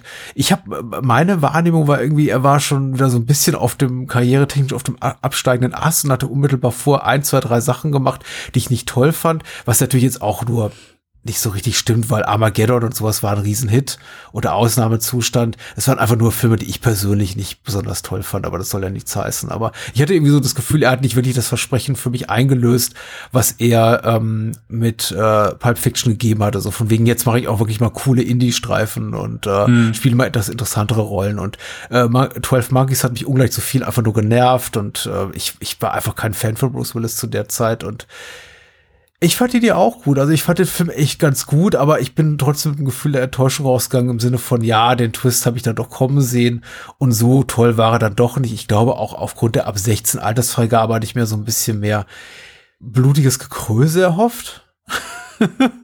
Einfach mehr so ein bisschen auch, auch plakativeren Horror und den nicht bekommen. Und je länger ich mit dem Film lebe oder nicht lebe, ich sehe ihn jetzt nicht regelmäßig, aber so alle sechs, sieben, acht Jahre gucke ich mir doch mal wieder an. Letztes Mal hat er wieder, mir wieder nicht so gut gefallen, aber jetzt beim Wiedersehen doch sehr. Ich glaube, je länger ich mit dem Film lebe, desto mehr weiß ich ihn einfach zu schätzen, auch als das zu schätzen, eben was, was er für Shyamalan bedeutet, nämlich einfach in einem relativ jungen Alter so etwas handwerklich fast makelloses zu schaffen. Also da ist nicht viel, was man formal an dem Film kritisieren kann. Wie geht's dir denn? Wie war deine Seherfahrung, deine erste und dein Leben seitdem mit dem Film? Ähm, ich, den, äh, den Sommer, oder zumindest das Jahr, wo er rausgekommen ist, habe ich den nicht im Kino gesehen, aber meine Cousine hm. hat diesen Film. Schöner Gruß geht an der Stelle raus. Äh, die hat den äh, im Kino gesehen. Und wir waren im Familienurlaub und sie kam zu mir, Dennis, ich habe einen Film im Kino gesehen, hm. der war richtig geil. Das Ende ist der Wahnsinn. Ja, das habe ich auch ungefähr hundertmal gehört. okay, ja, wie heißt der Film denn? Six Sense. Ah, okay. Hm. Dennis, das Ende ist der Wahnsinn. Wirklich, soll ich es dir erzählen? Und ich, nee, bitte nicht. Schlauer ich möchte Junge. es noch sehen. Und sie kam, und Schlauer sie kam jeden, Dennis, ja. Äh, ja, ja, gib mir noch ein, zwei Minuten. So. Ähm, sie kam, sie kam jeden Tag zu mir, Dennis, ohne Scheiß, du musst diesen Film sehen, der ist, oh, der wird dir so gefallen, du liebst doch Filme, das ist, boah, du glaubst gar nicht, du, du kannst es gar nicht glauben, das Ende. Soll ich es dir erzählen? Soll ich es dir erzählen? Soll ich dir das Ende erzählen? Also, Tu's ich muss nicht. es nicht erzählen. aber nicht. ich kann dir wirklich, wenn ich dir das Ende erzähle, du glaubst nicht, was da passiert. Tu es nicht, 13-jähriger Dennis. Äh, gegen Ende des Urlaubs habe ich gesagt, okay, was passiert am Ende? Was passiert am Ende? So geil kann es doch nicht sein. Das, was passiert am Ende? Okay. Mhm. Ja, und dann hat sie mir kurz gesagt, ja, der, der sieht halt Geister, ist ein kleiner Junge, der sieht Geister und äh, ja, äh, Bruce Willis hilft ihm halt und am Ende kommt raus, dass Bruce Willis tot ist, oh mein Gott. Ja, und dann hat es mir, hat mir das Ende verraten im Urlaub. Und ich habe den Film erst ein paar Jahre später mhm. dann zum ersten Mal gesehen. Weil ich gedacht habe, ja gut, ich kenne das Ende, das ist immer so das, was ich ja, höre, wenn es um den Film geht. Klar. Und dann war bei mir so ein bisschen die Motivation draußen, den zu sehen. Hab den dann, ich glaube, es war mit Sicherheit vier oder fünf Jahre später irgendwann dann mhm. einmal auf DVD gesehen. Das war dann so die Zeit, wo also Six Sense war auch einer der Filme, der war zu dieser äh, DVD-Hochzeit dann auch bei vielen ja, Playern ja, einmal ja. dabei. Und ein Kumpel hatte sich dann einmal einen DVD-Player geholt, wo der Film dabei war und gesagt, ey, hier, ich äh, kenne den noch nicht. Äh, ich weiß nur, worum es geht und was das Ende ist. Äh, willst du dann einmal mitkommen? Ich sage, okay, gut. Also wir saßen beide da, haben den einmal gesehen und äh, wir beide kannten das Ende hat der Seherfahrung trotzdem nicht, ja, ich sag mal, allzu sehr geschadet, weil ich immer noch sage, ja, ist immer noch ein guter Film gewesen, ist stellenweise sehr spannend gewesen, hat ein, zwei unheimliche Momente, aber hat mich damals, muss ich gestehen, jetzt auch nicht umgehauen. Ich war jetzt nicht so, ach du meine Güte, das ist mit Sicherheit, das ist, wenn es eine Art Seherfahrung gewesen, wenn natürlich mm. äh, das Ende nicht vorher bekannt gewesen wäre.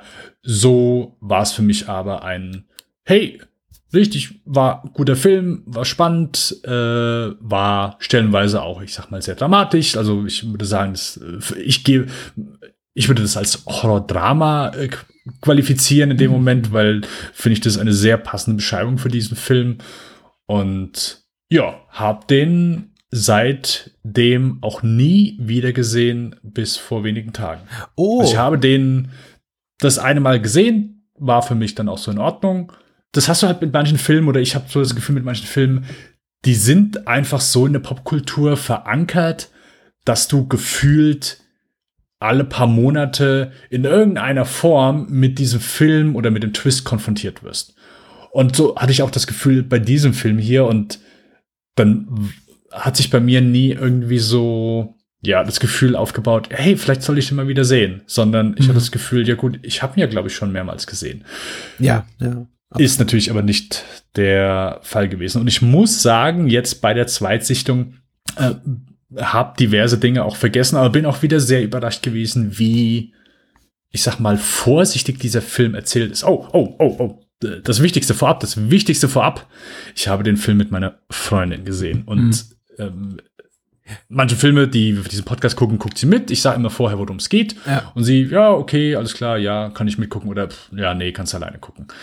Und ich habe Six Sense gesagt, ja, äh, Six Sense besprechen wir. Aha, okay. Ähm, mit Bruce Willis? Ja, zeig mal Oh. Poster. Okay, Poster gezeigt. Aha, okay. Ja, worum geht's da? Ja, dann habe ich gesagt, hm, ich habe den Film beschrieben als ja, ist ein kleiner Junge, dem geht's nicht so gut und Bruce Willis ist ein Kinderpsychologe, er versucht ihm zu helfen, äh, genau. Und da hast du deine Freundin gefragt, Ja. in welcher Höhle sie die letzten 20 Jahre gelebt hat. Äh, ja, äh, sie kannte den Film nicht und sie kannte auch, und das war das Wichtige, sie kannte den Twist nicht. Ah, cool. Wusste es nicht. Cool. Hat, hat wirklich, ich, also ich habe das auch äh, wirklich als sehr positiv äh, erfunden, weil ich einfach äh, niemanden kennengelernt habe, die äh, äh, jemand, der den Twist noch nicht kennt. Toll. Äh, keine Ahnung, gehört ja gefühlt zur Allgemeinbildung, aber äh, das darf ich nicht Boah, laut du, wir sagen. sind immer in unserer, ja, ja, wir sind in unserer hermetisch, hermetisch abgeriegelten Filmbubble und denken immer, alle Leute ticken so wie wir.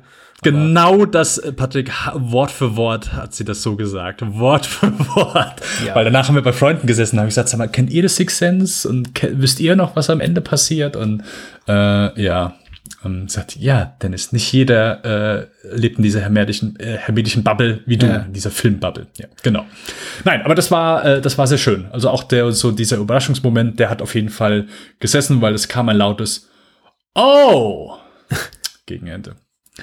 Aber ja, also äh, zum, zum Film. Ich hatte auch jetzt eine sehr gute Zeit mit The Sixth Sense. Der ist für mich, in, für mich nie jetzt in diese hohen Sphären gelangt. Ähm, ich finde den sehr gut. Ich finde den hervorragend geschauspielt. Ich finde Bruce Willis ist fantastisch hier. Ich finde Haley Joel Osment gibt, wie zu Beginn schon gesagt, eine wirklich herausragende Performance.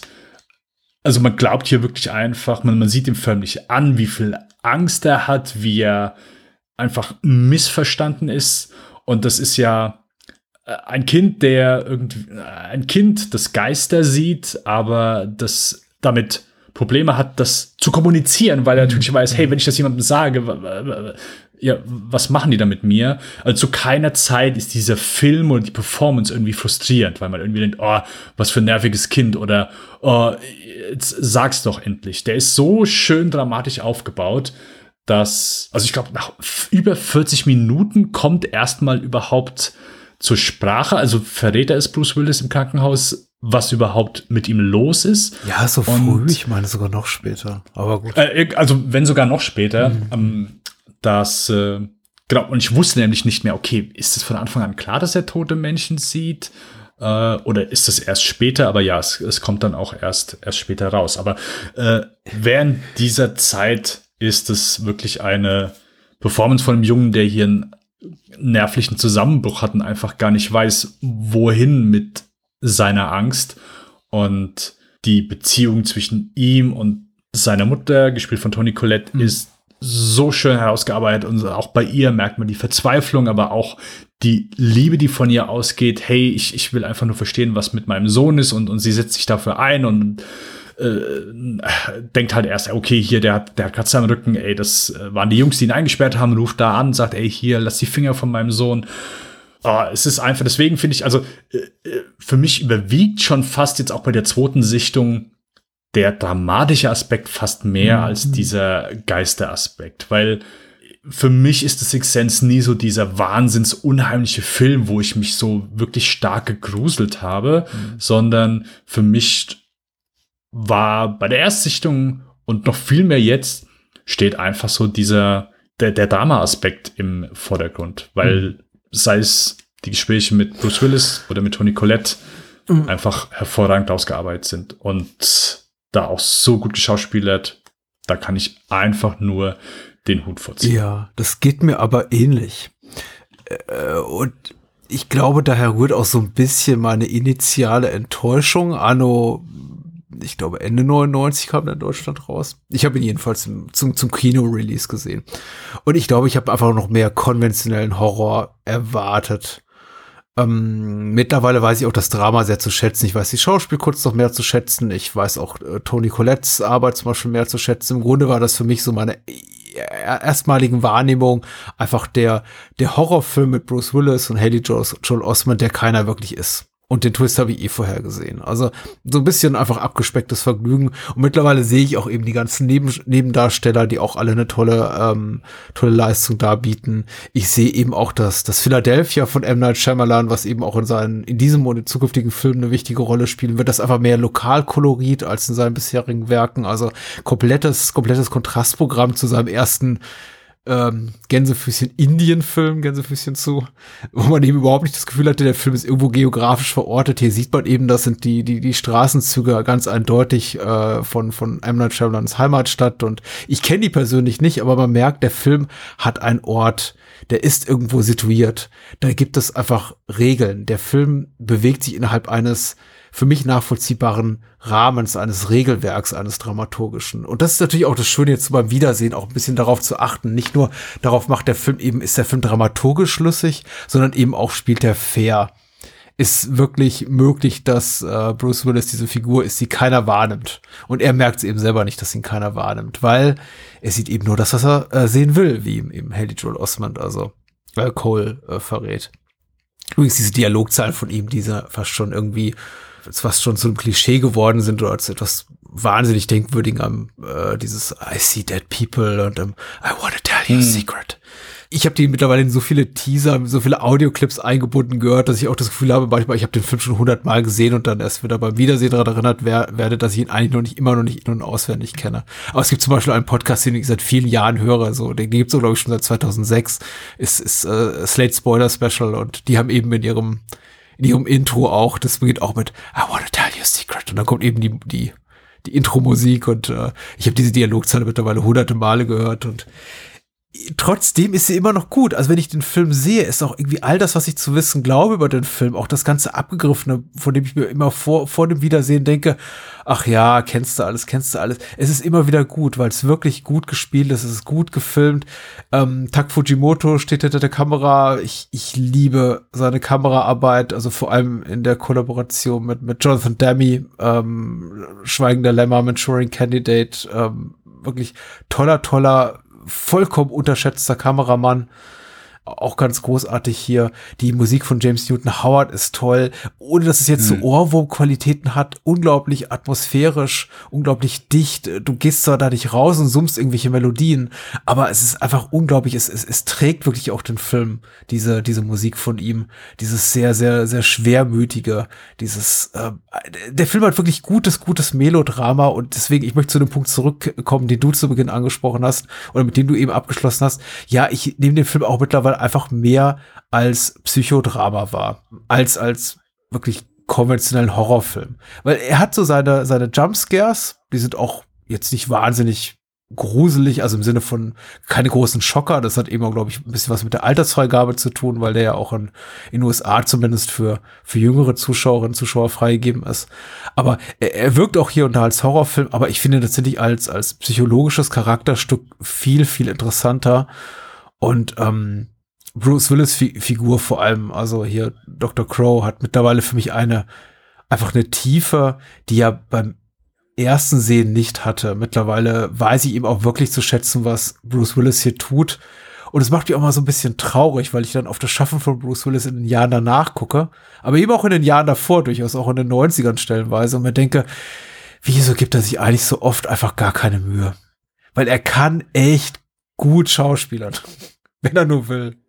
Wie hier. Ja, also äh, ich glaube, bei Bruce Willis ist so das auch, was bei Harrison Ford oder was, was Harrison Ford auch hier und da mal oft vorgeworfen wird, dass beide so charismatische Darsteller sind, die gar nicht viel tun müssen, mhm. die oft so von ihrer Filmstar-Persona leben können, wenn sie einfach nur ein bisschen machen, mhm. dass das schon fast ja, fast genügt, weil sie einfach, weil sie natürlich dieses natürliche Charisma einfach haben und, und, und sich da einfach vielleicht, ja, wenn man sich da nur ein bisschen reinlehnt, dass das schon fast genug ist und äh, sie gar nicht viele Schauspielern müssen. Hm. Ähm, aber klar, es, hier, ich sag mal, merkt man es natürlich auch noch mal mehr, weil Bruce Willis hier so ein bisschen gegen seinen äh, Typus spielt. Also ist jetzt äh, nicht so die, die Rolle, wo Bruce Willis bisher mit punkten kann, weil er einfach eher so der etwas raubbeinige, härtere Typ ist. So, ich glaube, 12 Monkeys war dann schon mal so ein bisschen zumindest Gegenstrich oder mm ich, wie heißt der von De Palma? Hier Bonfire of the Vanities.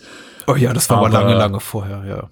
Das war 1990. Aber sonst so, ist, glaube ich, so in, in den 90ern oder äh, gerade so seit Anbeginn der Zeit ist, ist es jetzt nicht unbedingt eine Rolle, wo man Bruce Willis mit verbindet, Absolut, wo er auch ja. mit seinem, mit seinem natürlichen harte Kern Charisma nicht viel bringt, weil er hier einfach ein, eine sehr äh, zugängliche Person spielt und nicht so dieser harte Kern, sondern wirklich ein, ein Kinderpsychologen, also wirklich glaubhaft verkörpert, hey, das hier ist eine Person, wo Kinder sich wohlfühlen, wo Kinder sich öffnen, wo Kinder mhm. sagen, hey, das ist eine Person, der ich vertraue und äh, das ist nicht unbedingt etwas, was man einem Bruce Willis, was heißt, keine Ahnung, zutraut, aber ist nicht das, wo man bei Bruce Willis dran denkt und wo man mhm. ihn sieht und denkt, jawohl, ich glaube, das kann der gut. Aber er kann es gut, er kann es wirklich gut. Und ich finde, er macht das auch wirklich sehr gut, auch wie er sich ihm annähert oder äh, die Szene in, in der Schule, wo, wo sie im Tisch, äh, beim Tisch gegenüber sitzen und äh, er ihm sagt, ja, hier, nee, ich muss, äh,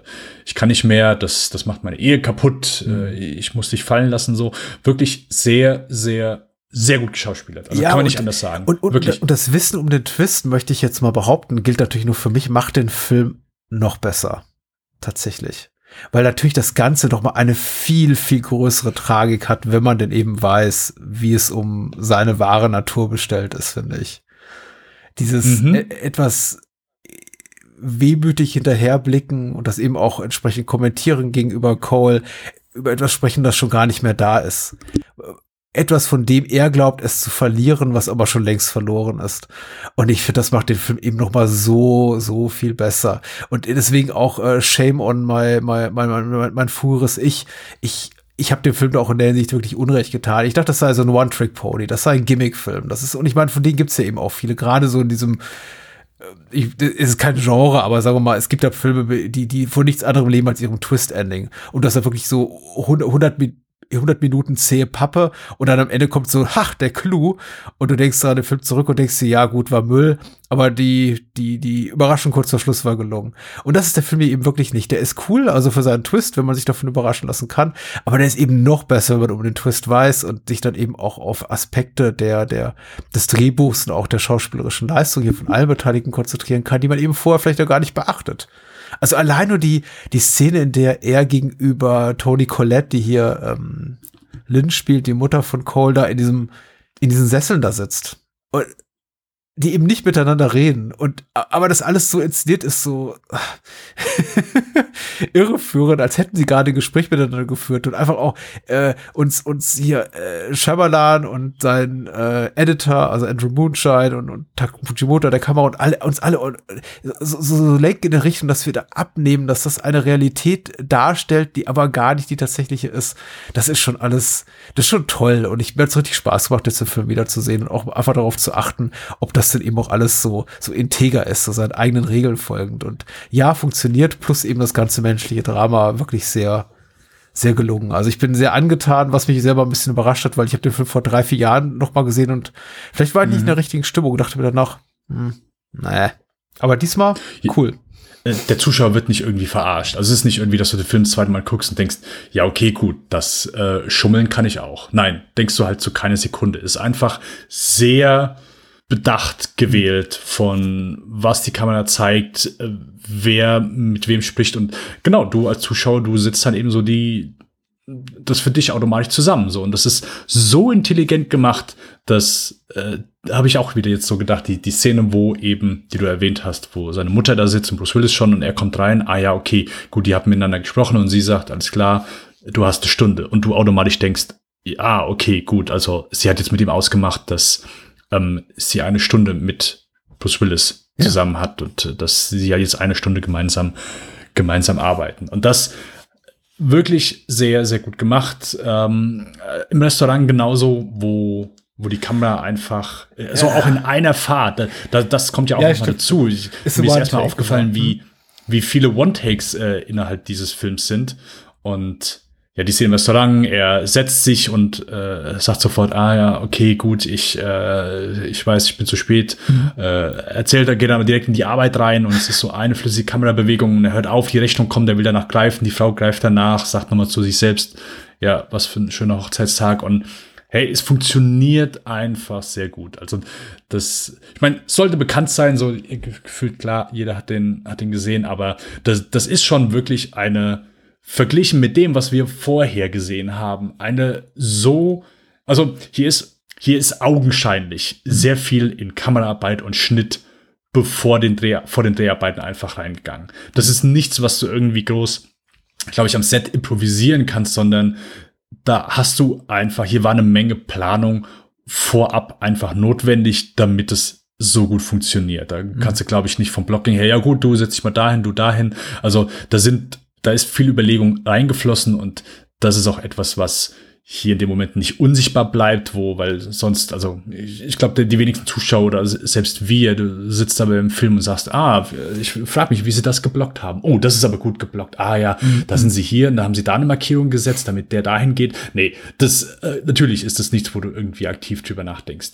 Aber hier habe ich ab und an schon drüber nachgedacht und gedacht, hm, okay, ist mit Sicherheit schon eine Handvoll gewesen, das hier vorab ähm, zu planen. Aber kommt sehr gut rüber und wie eben schon erwähnt, die äh, diverse One-Takes, die auch Spielberg immer äh, gerne mhm. reinbaut, das finde ich, finde ich sehr schön, weil ich, ich bin normal kein Fan von diesen ewig langen Plansequenzen Kamerafahrten, weil zumeist eher ja, für mich reiner Selbstzweck sind und für mich nie den Film besser machen, aber hier sehr schön, wie mhm sich auf Gespräche konzentriert wird, wie Spannung aufgebaut wird. Also Shyamalan baut ja einfach diese Spannung an, auch aus diversen Kamerafahrten hier aus, wo er nicht schneidet oder einfach Gespräche dadurch wesentlich intensiver rüberkommen. Gerade auch so dieses Stadtgespräch zwischen Cole und seiner Mutter am Tisch, wo die Kamera immer zwischen den beiden hin und her fährt. Wirklich also die Beziehung zwischen ihm, zwischen Cole und seiner Mama ist auch so unglaublich nachvollziehbar. Also ich muss sagen, ich habe mhm. ich habe gerade mit Blick auf auf Tony Collettes Figur auch hier und da ein bisschen Kritikpunkte zu äußern. Ich fand zum Beispiel einfach die die Szene bis heute nicht stark, in der sie auf die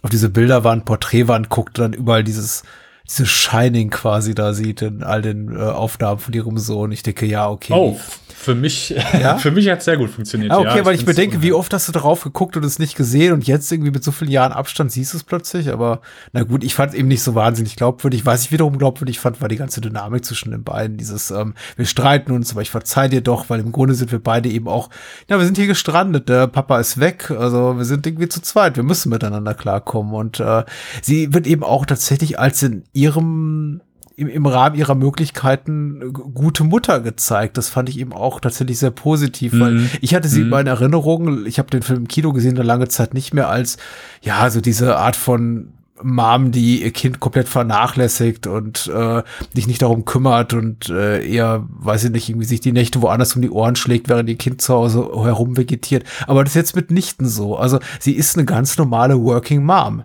sie versucht schon so das Beste da rauszuholen, ist aber eben auch hier und da überfordert. Und ich glaube, dazu gehört auch meinerseits einfach so ein bisschen auch auch altersmäßig einfach Reife, dass ich das verstanden habe.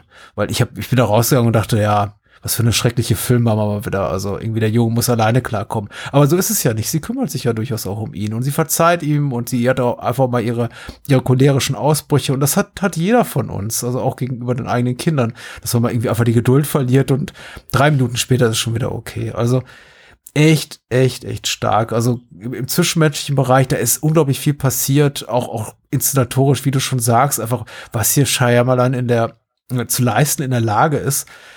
Also das ist äh, himmelweiter Unterschied zu dem, was irgendwie drei, vier Jahre vorher noch konnte. Also Filme, von denen man sagt, ja, die sind technisch kompetent, aber eben auch irgendwie 0815. Und dem hier, was eben auch richtig, richtig schon halt auch schon Zeichen echten, echten Genies beweist. Also die, die Art und Weise, wie alles durchchoreografiert ist. Und das alles ohne, ich glaube, ohne jegliche Zuhilfenahme von, von visuellen Spezialeffekten oder computergenerierten Tricks. Also das alles handgemacht. Und das ist schon, ist schon, ist schon toll. Oh, auch die, äh, ja, müsste ja eigentlich sein, die, die Kopfwunde bei diesem einen Jungen, der sich rumdreht. Ja, keine Ahnung, kann sein. Ne? Der, die hat so eine Vertiefung. Ich habe gedacht, das ist einfach gutes, gutes Make-up, ja, aber ja. wer weiß. Ja. Ja, genau. Es gibt auch so zwei, drei blutige Schaumomente, aber eben alles so im Rahmen eines, eines jugendfreien, einer jugendfreien Freigabe und das sind ja dann auch alles schon so. Ja. Also ich glaube, das härteste, was ich zumindest am, mhm. am grauenvollsten im Film wahrgenommen habe, ist, glaube ich, dann so der Moment, wo man herausfindet, warum dieses eine Mädchen gestorben ist. Ja. Oder wie das eine Mädchen äh, oh, ja. von Micha Barton äh, mm. gespielt wird. Oh, oh. Das, das ist so das, wo ich so am meisten, also, also sowas finde ich einfach oh, absolut schüttelt's mich. Ja, ja, mir, mir wird da auch regel, regelrecht schlecht dabei tatsächlich. Also un, wirklich unangenehm. Das ist so vergleichbar mit, ich, ich möchte die Filme gar nicht nennen. Also das sind auch so Sachen, die mich wirklich dann richtig anfassen. Also unangenehm. Ja. Ich denke mir einerseits immer, bei dieser Sequenz, warum ist sie da drin? Weil sie, es gibt ja keine erzählerische Notwendigkeit. Der Film wäre so oder so, könnte er seine Geschichte erzählen und die einfach komplett rausschneiden. Wenn jetzt ein, ein mm, fieser Produzent käme, würde sagen, äh, schnippel das weg, der Film muss 90 Minuten lang sein. Es ginge. Ja, ich glaube, also gegen Ende geht es ja einfach darum, dass Bruce Willis ihm ja auch sagt, hey, ich glaube, es hilft mhm. oder es ist gut, wenn du den Geistern, sie wollen ja irgendwas von dir, dass du mhm. ihnen hilfst. Und das, also hat er sich halt einfach eine Sequenz einfallen lassen, wo Haley Joel Osment äh, einem Geist in irgendeiner Form hilft. Und das war dann eben die Sequenzen. Das führt dann eben dazu, dass ja, Bruce. Willis ihm auch gleichzeitig äh, geholfen hat. Also klar, kann natürlich dann auch irgendwie ein anderer Fall sein. Vielleicht hat er, hätte er auch von keine Ahnung, der Frau, die plötzlich in der Küche war oder diesem Jungen, der ihm irgendwie die Gewehr zeigen muss, dass er ihm hilft. Genau, genau. Also ich hatte eher damit gerechnet, mit was understatigerem, von wegen, er geht zur Polizei, von mm, wegen, ich habe okay. Beweise dafür, okay. dass das und das passiert ist und erzählt irgendwie einem Polizisten. Stattdessen haben wir eben so eine, eine große Trauerfeier mit 100 Gästen, wo dann quasi in der Öffentlichkeit äh, die Täterin überführt wird mit ähm, dramatischer Kamerafahrt an sie heran und James Newton Howards mhm. aufschwellendem Score und es ist alles sehr, sehr, es ist sehr filmisch und es ist auch durchaus okay. Also ich wollte schon gerade sagen, also ich stelle immer die Notwendigkeit der Szene in Frage, bevor sie zu Ende ist. Und wenn sie dann zu Ende ist, denke ich mir, doch, das war schon sehr befriedigend. ja, nein, ich, äh, ich weiß, was du meinst, aber äh, hat mich auch in dem Moment mhm. nicht, äh, nicht gestört. Es ist einfach ein Moment oder ich sag mal eine Szene, wo ich sage, ja, das das finde ich wirklich, das ist grauenvoll und sehr unangenehm zu sehen. Also selbst ich, äh, ich bin aktuell noch kinderlos, aber das ist etwas, wo ich, dass ich, mhm. ja, geht, geht, schockt mich mehr als äh, jegliche äh, physische Gewalt, die ich vielleicht so ja, sehen kann. Der Junge ist aber, also, ähm. wobei die ja auch creepy sind. Also ich mag ja auch diesen etwas plakativen Grusel in The Sixth Sense hier und da hat er selten, aber wenn man eben die Kopfwunde sieht, mhm. wenn der Junge eben sagt, hier komm, folg mir mein Zimmer, ich zeig dir, wo mein Vater sein, sein Gewehr versteckt und dann dreht er sich eben um und hat dieses Riesenloch am Hinterkopf, das ist schon, oder die erhängten da im Schulfoyer. Mhm, also die, ja. es, es, es packt mich eben doch. Ich denke mir da, also das ist sowas, was würde es mir jemand erzählen, würde ich sagen, oh, das war Billo. Aber äh, wie gesagt, die, die inszenatorische Brillanz, die hier Shyamalan und sein Team wirklich an, an den Tag legen, die, die, die, die machen einfach, die sorgen dafür, dass diese Szenen sehr, sehr gut funktionieren. Also die packen mich tatsächlich auch. Ich glaube, das hätte man auch schlecht machen können. Also ich, ich kann ganz viele Szenen ja. zitieren, bei denen ich mir denke, das hätte man auch schlecht machen können. Da hilft dir noch so ein schlaues Konzept nicht, wenn du einfach nicht das Händchen dafür hast. Und er hat es eben tatsächlich. Auch die Rolle mit ihm als hier, ähm, äh, Psychiater oder so. War, war das nicht so, der hier quasi äh, Cole untersucht und dann irgendwie eine Diagnose zu ihm abgibt? I, I, ja, aber ich glaube, ich, er war eher ein Arzt Ja, als oder- Psychiater. Aber ja, genau, er äh, untersucht ihn, er stellt, glaube ich, diese eine Frau als Psychiater vor, die gerne mal mit ihm sprechen Mm, würde. ja, ja, genau, er ja, ja. impliziert, ja, okay, ich glaube, deine Mutter tut dir weh und äh, hier ist unsere Hauspsychologin, die gerne mal mit dir sprechen Die möchte. ist sehr gut. Das ist so ein expositorischer Moment. Quasi der Film erklärt ein bisschen was und trotzdem habe ich es nicht als blöd oder irgendwie überflüssig oder sagen wir mal ähm, stümperhaft wahrgenommen. Es ist gut, es ist gut in die Handlung eingeflochten und dauert auch exakt nur so lange, wie es zu dauern hat und keine Sekunde länger. Und ich würde sagen, der Film hat zwei, also nichtsdestotrotz möchte ich auch immer noch sagen, ich, für mich ist das nie ein Meisterwerk gewesen. Der, der ist bombig gemacht, aber während dem Schauen und auch gegen Ende ist es für mich, hey, wirklich sehr, sehr guter Film. Aber hat für mich dann einfach nicht so die Höchstnoten erreicht und ich glaube, das ist eher so mein persönlicher Geschmack, als dass ich dem Film was Konkretes vorwerfen könnte. Ähm, und ich meine, äh, ist ja manchmal so. Dann der Film ist einfach so gut gemacht, aber ist jetzt nicht unbedingt so der Film, der einen in Euphorie erklingen lässt. Ich muss aber sagen, und deswegen ist das auch so für mich, dass äh, gerade wenn man das Ende einfach kennt, im Grunde hat der Film ja zwei, ich sag mal, finale Fanfaren. Und das ist für mich zum einen natürlich klar, die Szene, wo Bruce Willis realisiert, hey, ich bin tot. Zum anderen aber auch natürlich für mich die Szene, wo er mit seiner Mutter im Auto sitzt Ja. und die Geschichte mit äh, ihrer Mutter, also seiner Großmutter erzählt, die mir so ans Herz geht und wo, hey, wo mir dann auch die Tränen kommen. Das auch jetzt hier ein, ein zweites Mal. Und eine wirklich monströs gut gespielte Szene. Ich glaube ja. Also Haley Joel Osment, über den wurde eh schon genug Lob ausgeschüttet, aber Toni Collette ist wirklich ganz wichtig und wirklich auch so für mich das Herzstück des Films, weil sie eben auch in dieser Art von Rollen Sie hat so ein bisschen, glaube ich, überstrapaziert, gerade im, na, nach Beginn ihrer Hollywood-Karriere. Also, dass sie immer wieder, insofern, dass sie immer wieder in dieser Art von Rolle gelandet ist und man dann irgendwann sagte, okay, da, da ist schon wieder Toni Collette, die hysterische Mama. Weil ich glaube, irgendwie ein Jahr später hat sie das noch mal ungefähr so, aber eben in, in lustig in About a Boy gemacht. Aber äh, sie ist schon verdammt noch mal gut hier drin. Und äh, ich finde auch die Szene mit ihr und Haley Joel Osman funktionieren ganz, ganz herrlich. Aber sogar da bin ich bei dir. Also für mich fehlt zum großen Meisterwerk, glaube ich, einfach, dass es sich ein bisschen organischer anfühlt, will heißen irgendwie gewachsen. Es ist ein toller Konzeptfilm. Ich glaube, der hat einfach eine unglaubliche Fülle an großartigen Momenten. Er fühlt sich aber doch immer noch sehr, sehr ähm, gewollt an hier und da. Und das, das merke ich eben an Szenarien wie hier dem aufgeklärten Mord oder hier dem auch der Szene zwischen Haley Joel Osment und Toni Collette, die du gerade beschrieben hast. Insofern, dass ich hab immer da sitze und denke, ah, okay, du willst jetzt das und das von mir filmen. Das hat eben Wide Awake auch schon gemacht, aber ungleich zu Wide Awake erreicht er hier sein Ziel. Also ich glaube, der kriegt immer genau das von mir, was er will. Genau die Reaktion, die er, die er haben möchte, der Film und Shyamalan. Ähm, aber es ist nicht, nicht immer elegant die, die, die Art der Erzählung. Bis zu einem gewissen Punkt. Und ich habe das Gefühl, so in dem Moment, in dem der Film eben mehr noch diesen übernatürlichen Aspekt behandelt, also quasi in dem Moment, nachdem der Startschuss quasi dafür also gefallen ist mit ähm, I See Dead People, ist er mir ein bisschen zu ja, konventionell möchte ich nicht sagen, aber irgendwie zu erwartbar hier und da in der Art und Weise, wie Szenen konstruiert werden. Auch die etwas ähm, vordergründigeren Schockeffekte, die, wie ich gesagt, sehr gut finde, aber eben etwas die Eleganz vermissen lassen von dem, was der Film in der ersten, in der ersten Hälfte hat.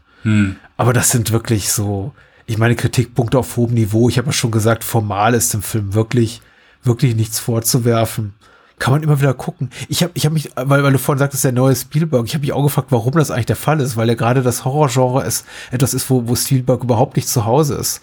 Ähm, wa warum das gesagt wurde, aber ich glaube, es muss auch damit zu tun haben, dass der hier von den äh, ehemaligen Weggefährten von äh, Spielberg, Kathleen Kennedy und, und Frank Marshall produziert wurde, also seine ehemaligen ähm, Mitstreiter hier bei Amblin Entertainment. Und vielleicht liegt es auch daran so ein bisschen, dass man auch auf das, darauf geguckt hat und auf das große Einspielergebnis und gesagt hat, ah, okay, jetzt ist hier da neuer junger Mann am Start und der macht dann sowas. Ja, äh, wahrscheinlich ist es so alles zusammen gewesen, so die komplette Mischung. Also zum einen klar, wie du sagst, äh, Frank Marshall, Kathleen Kennedy mit produziert, aber Shyamalan hat ja auch oft gesagt, hey, äh, ich bin mit Raiders aufgewachsen wie so viele, aber er hat's, das hat er in Interviews immer so weit dann auch nach vorne gepusht, dass man gesagt hat, ah, okay, gut, also äh, der ist einfach von Spielberg so äh, inspiriert, das ist einfach so sein, sein Idol, also Spielberg und Lukas, dass, dass Ja. das so die Schule ist, wo, wo er herkommt. Und ich glaube, das hat sich dann auch medial einfach gut verkauft, dass du plötzlich einen Film hast, der so bombig einschlägt, aber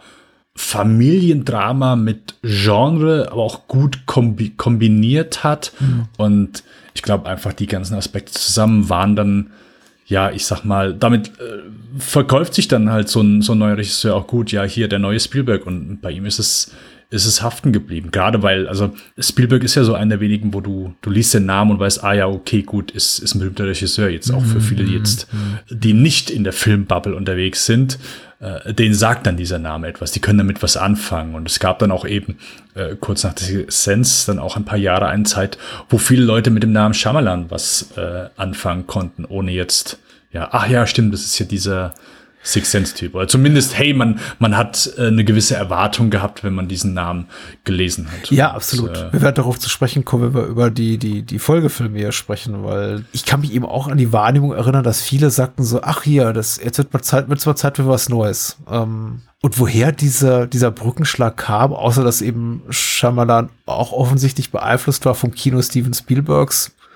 hat sich mir nie ganz so erschlossen, weil ich bin ja auch im Jahr darauf in, in Unbreakable gegangen und dann später in Science und ich saß immer da, auch noch mit diesem Spielberg-Blabla im Kopf und fragte mich, ja, ich sehe da keinen Spielberg. Aber gut. Wir werden ja noch darüber reden, ja. Mal gucken.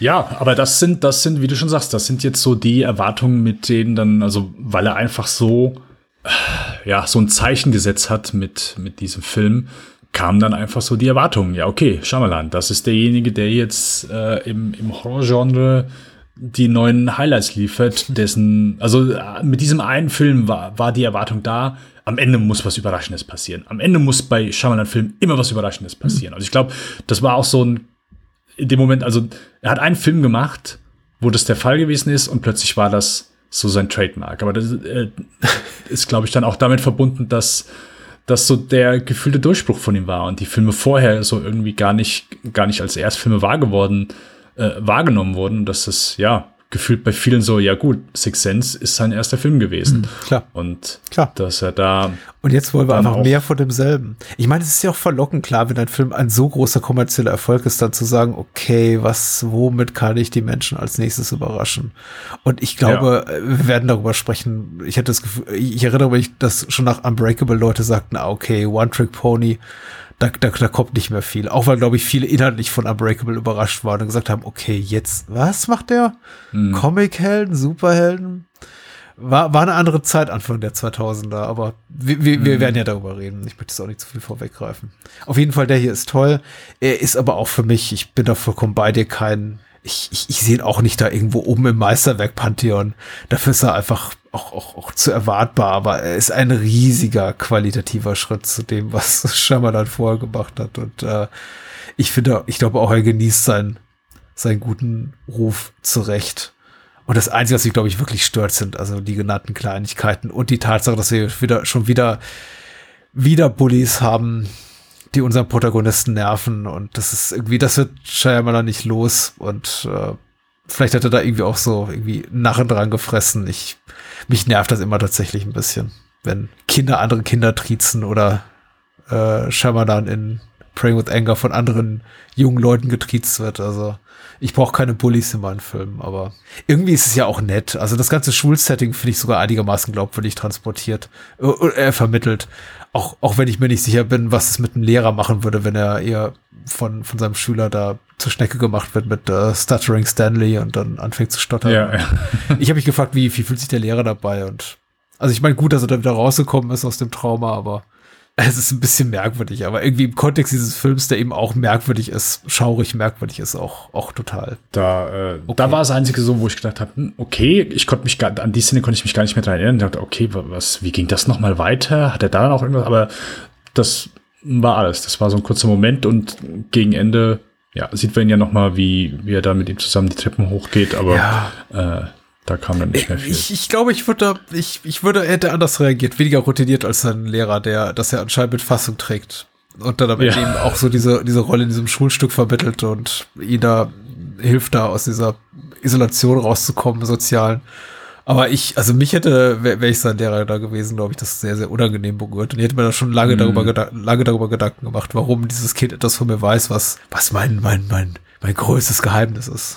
Ja, ja, ja, eigentlich schon. Nun gut, Patrick, ja. hast du noch äh, ein paar letzte ich Worte zu The Sixth Sense nein, zu verlieren? Nein, nein, ich glaube, nein. Ja. Also ist sowieso, hey, äh, wahrscheinlich jeder gefüllte Podcast hat da wahrscheinlich schon drüber gesprochen, deswegen hm, sind wir natürlich auch Aber die sind alle tot. Entschuldigung, der hat ein bisschen gedauert, der war aber nicht besonders gut. Okay. Viel auch drüber gesprochen, aber sind alle tot. So. Aber wir haben ja noch ein paar Shyamalan-Filme vor uns, denn ja. jetzt geht es ja erstmal so mit seiner Filmografie richtig los. Ja. Wo, wo, wo freuen wir uns denn in der nächsten Sendung einmal drüber. Über äh, Filme, ich glaube, die unglaublich populär sind zum überwiegenden Teil. Möchte mal sagen, mit einer Ausnahme. Die, die, die eine Ausnahme spaltet so ein bisschen die Gemüter, aber größerer Konsens ähm, hinsichtlich der Brillanz des Films herrscht äh, zu Unbreakable, unzerbrechlich mhm. für den deutschsprachigen Raum betitelt, wiederum mit Bruce Willis in der Hauptrolle an der Seite seines Pulp Fiction Co-Stars äh, Samuel L. Jackson.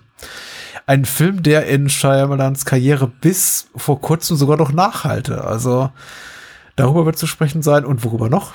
Äh, wir haben äh, Science mhm. mit äh, Science oder im Deutschen Zeichen. Ja. Da, da war es wichtig, auch das mit denen übersetzt. das, ist das ist so, also die, die nächste Folge besteht eigentlich nur darauf, dass der englische Titel immer einen deutschen Zusatztitel bekommen hat und der einfach übersetzt wurde. Was sehr lustig ist, dass man das bei dem äh, Zungenbrecher mit dem TH, mit dem äh, davor gestellten X nicht gemacht hat, oder? Ich meine, der heißt ja auch nicht The Sixth Sense, der sechste Sinn. Vielleicht, wenn man dazu sehr an den siebten Sinn, diese alte ARD-Verkehrswarnungssendung irgendwie denkt. Ich ja, also ich glaube, bei IMDb steht dann auch nur so die Tagline, ähm, die lautet, nicht jede Gabe ist ein Segen. Puh, möchte ich jetzt Aber ja, auch so unterschreiben. ja, okay. Alright. Genau, aber äh, der zweite Film ist Science Zeichen. Und zwei Jahre später. Folgte noch äh, The Village. Man mag sich nicht dran erinnern, aber das war auch ein riesiger kommerzieller Erfolg, auch wenn Menschen darüber nicht allzu nette Dinge zu sagen haben. Aber über den sprechen wir auch noch. Ich glaube, der heißt auch nicht das Dorf. Und wenn doch, dann habe ich es einfach vergessen. Doch, Ach Doch, so. der heißt The Village, okay. das Dorf. Alles klar. Ja, natürlich. Warum auch nicht? The Village. The der, Village, ja. äh, ich glaube, als, als erster Film so im, im, im Kernschaffen von M. Night Shyamalan nicht mit riesengroßen Stars aufwarten konnte. Also zumindest ist The Village der Film, den ich am wenigsten mit Stars verbinde. Also bei Science ist sofort immer Mel Gibson da, bei, bei mhm. Unbreakable sofort immer Samuel L. Jackson, Bruce Willis, aber bei äh, The Village muss ich immer nachdenken, wer spielt da noch mal mit? Und da sind ja auch bekannte Leute im Cast, also äh, Joaquin Phoenix ja, sehr viele sogar. William Hurt, Sigourney Weaver. Adrian Aber Brody. Ich denke zuerst an das Dorf. Nicht an die Leute daran. Ja, ich, äh, ich habe auf jeden Fall eine sehr schöne Geschichte zu The, äh, The Village zu erzählen. Oder, sagen wir so eine traumatische, wenn ich an meinen Kinobesuch denke. Oh. Aber dazu dann äh, in der nächsten Folge mehr. Ja, alles klar. Wo kann man dich sonst noch so hören? Äh, sonst kann man mich im Lichtspielcast hören. Lichtspielcast äh, bei euren Podcatchern einfach eingeben. Äh, Apple, Spotify, jada, jada, jada. Genau, wir sprechen über aktuelle Filme, die so rauskommen äh, im Kino und im Streaming und äh, ja, gehört gerne rein. Cool. Du musst abmoderieren, ich mach das heute nicht. Oh, äh, ich, ich war von der Frage überwältigt.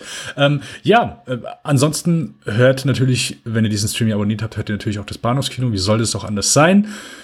Patrick, hast du sonst, hast du, hast du sonst noch irgendeinen Podcast, wo du sonst noch was machst, wo du, äh, nein, wo du gerne was raushauen möchtest? Nein. Okay. Nein. Tatsächlich, wenn, wenn Menschen in unseren, in äh, Kürze auch äh, die erste Staffel beendenden äh, TV-Podcast Anheim für Seri Serien rein hören, mein äh, neuestes Podcast Baby gemeinsam mit der Britt Marie Hobrecht moderiere ich das und äh, äh, hört gerne in Anheim für Serien rein. Der Podcast, der noch ein paar Hörerinnen und Hörer braucht. Schöne Grüße. An den Jawohl, Podcast und meine, meine Co-Hostess.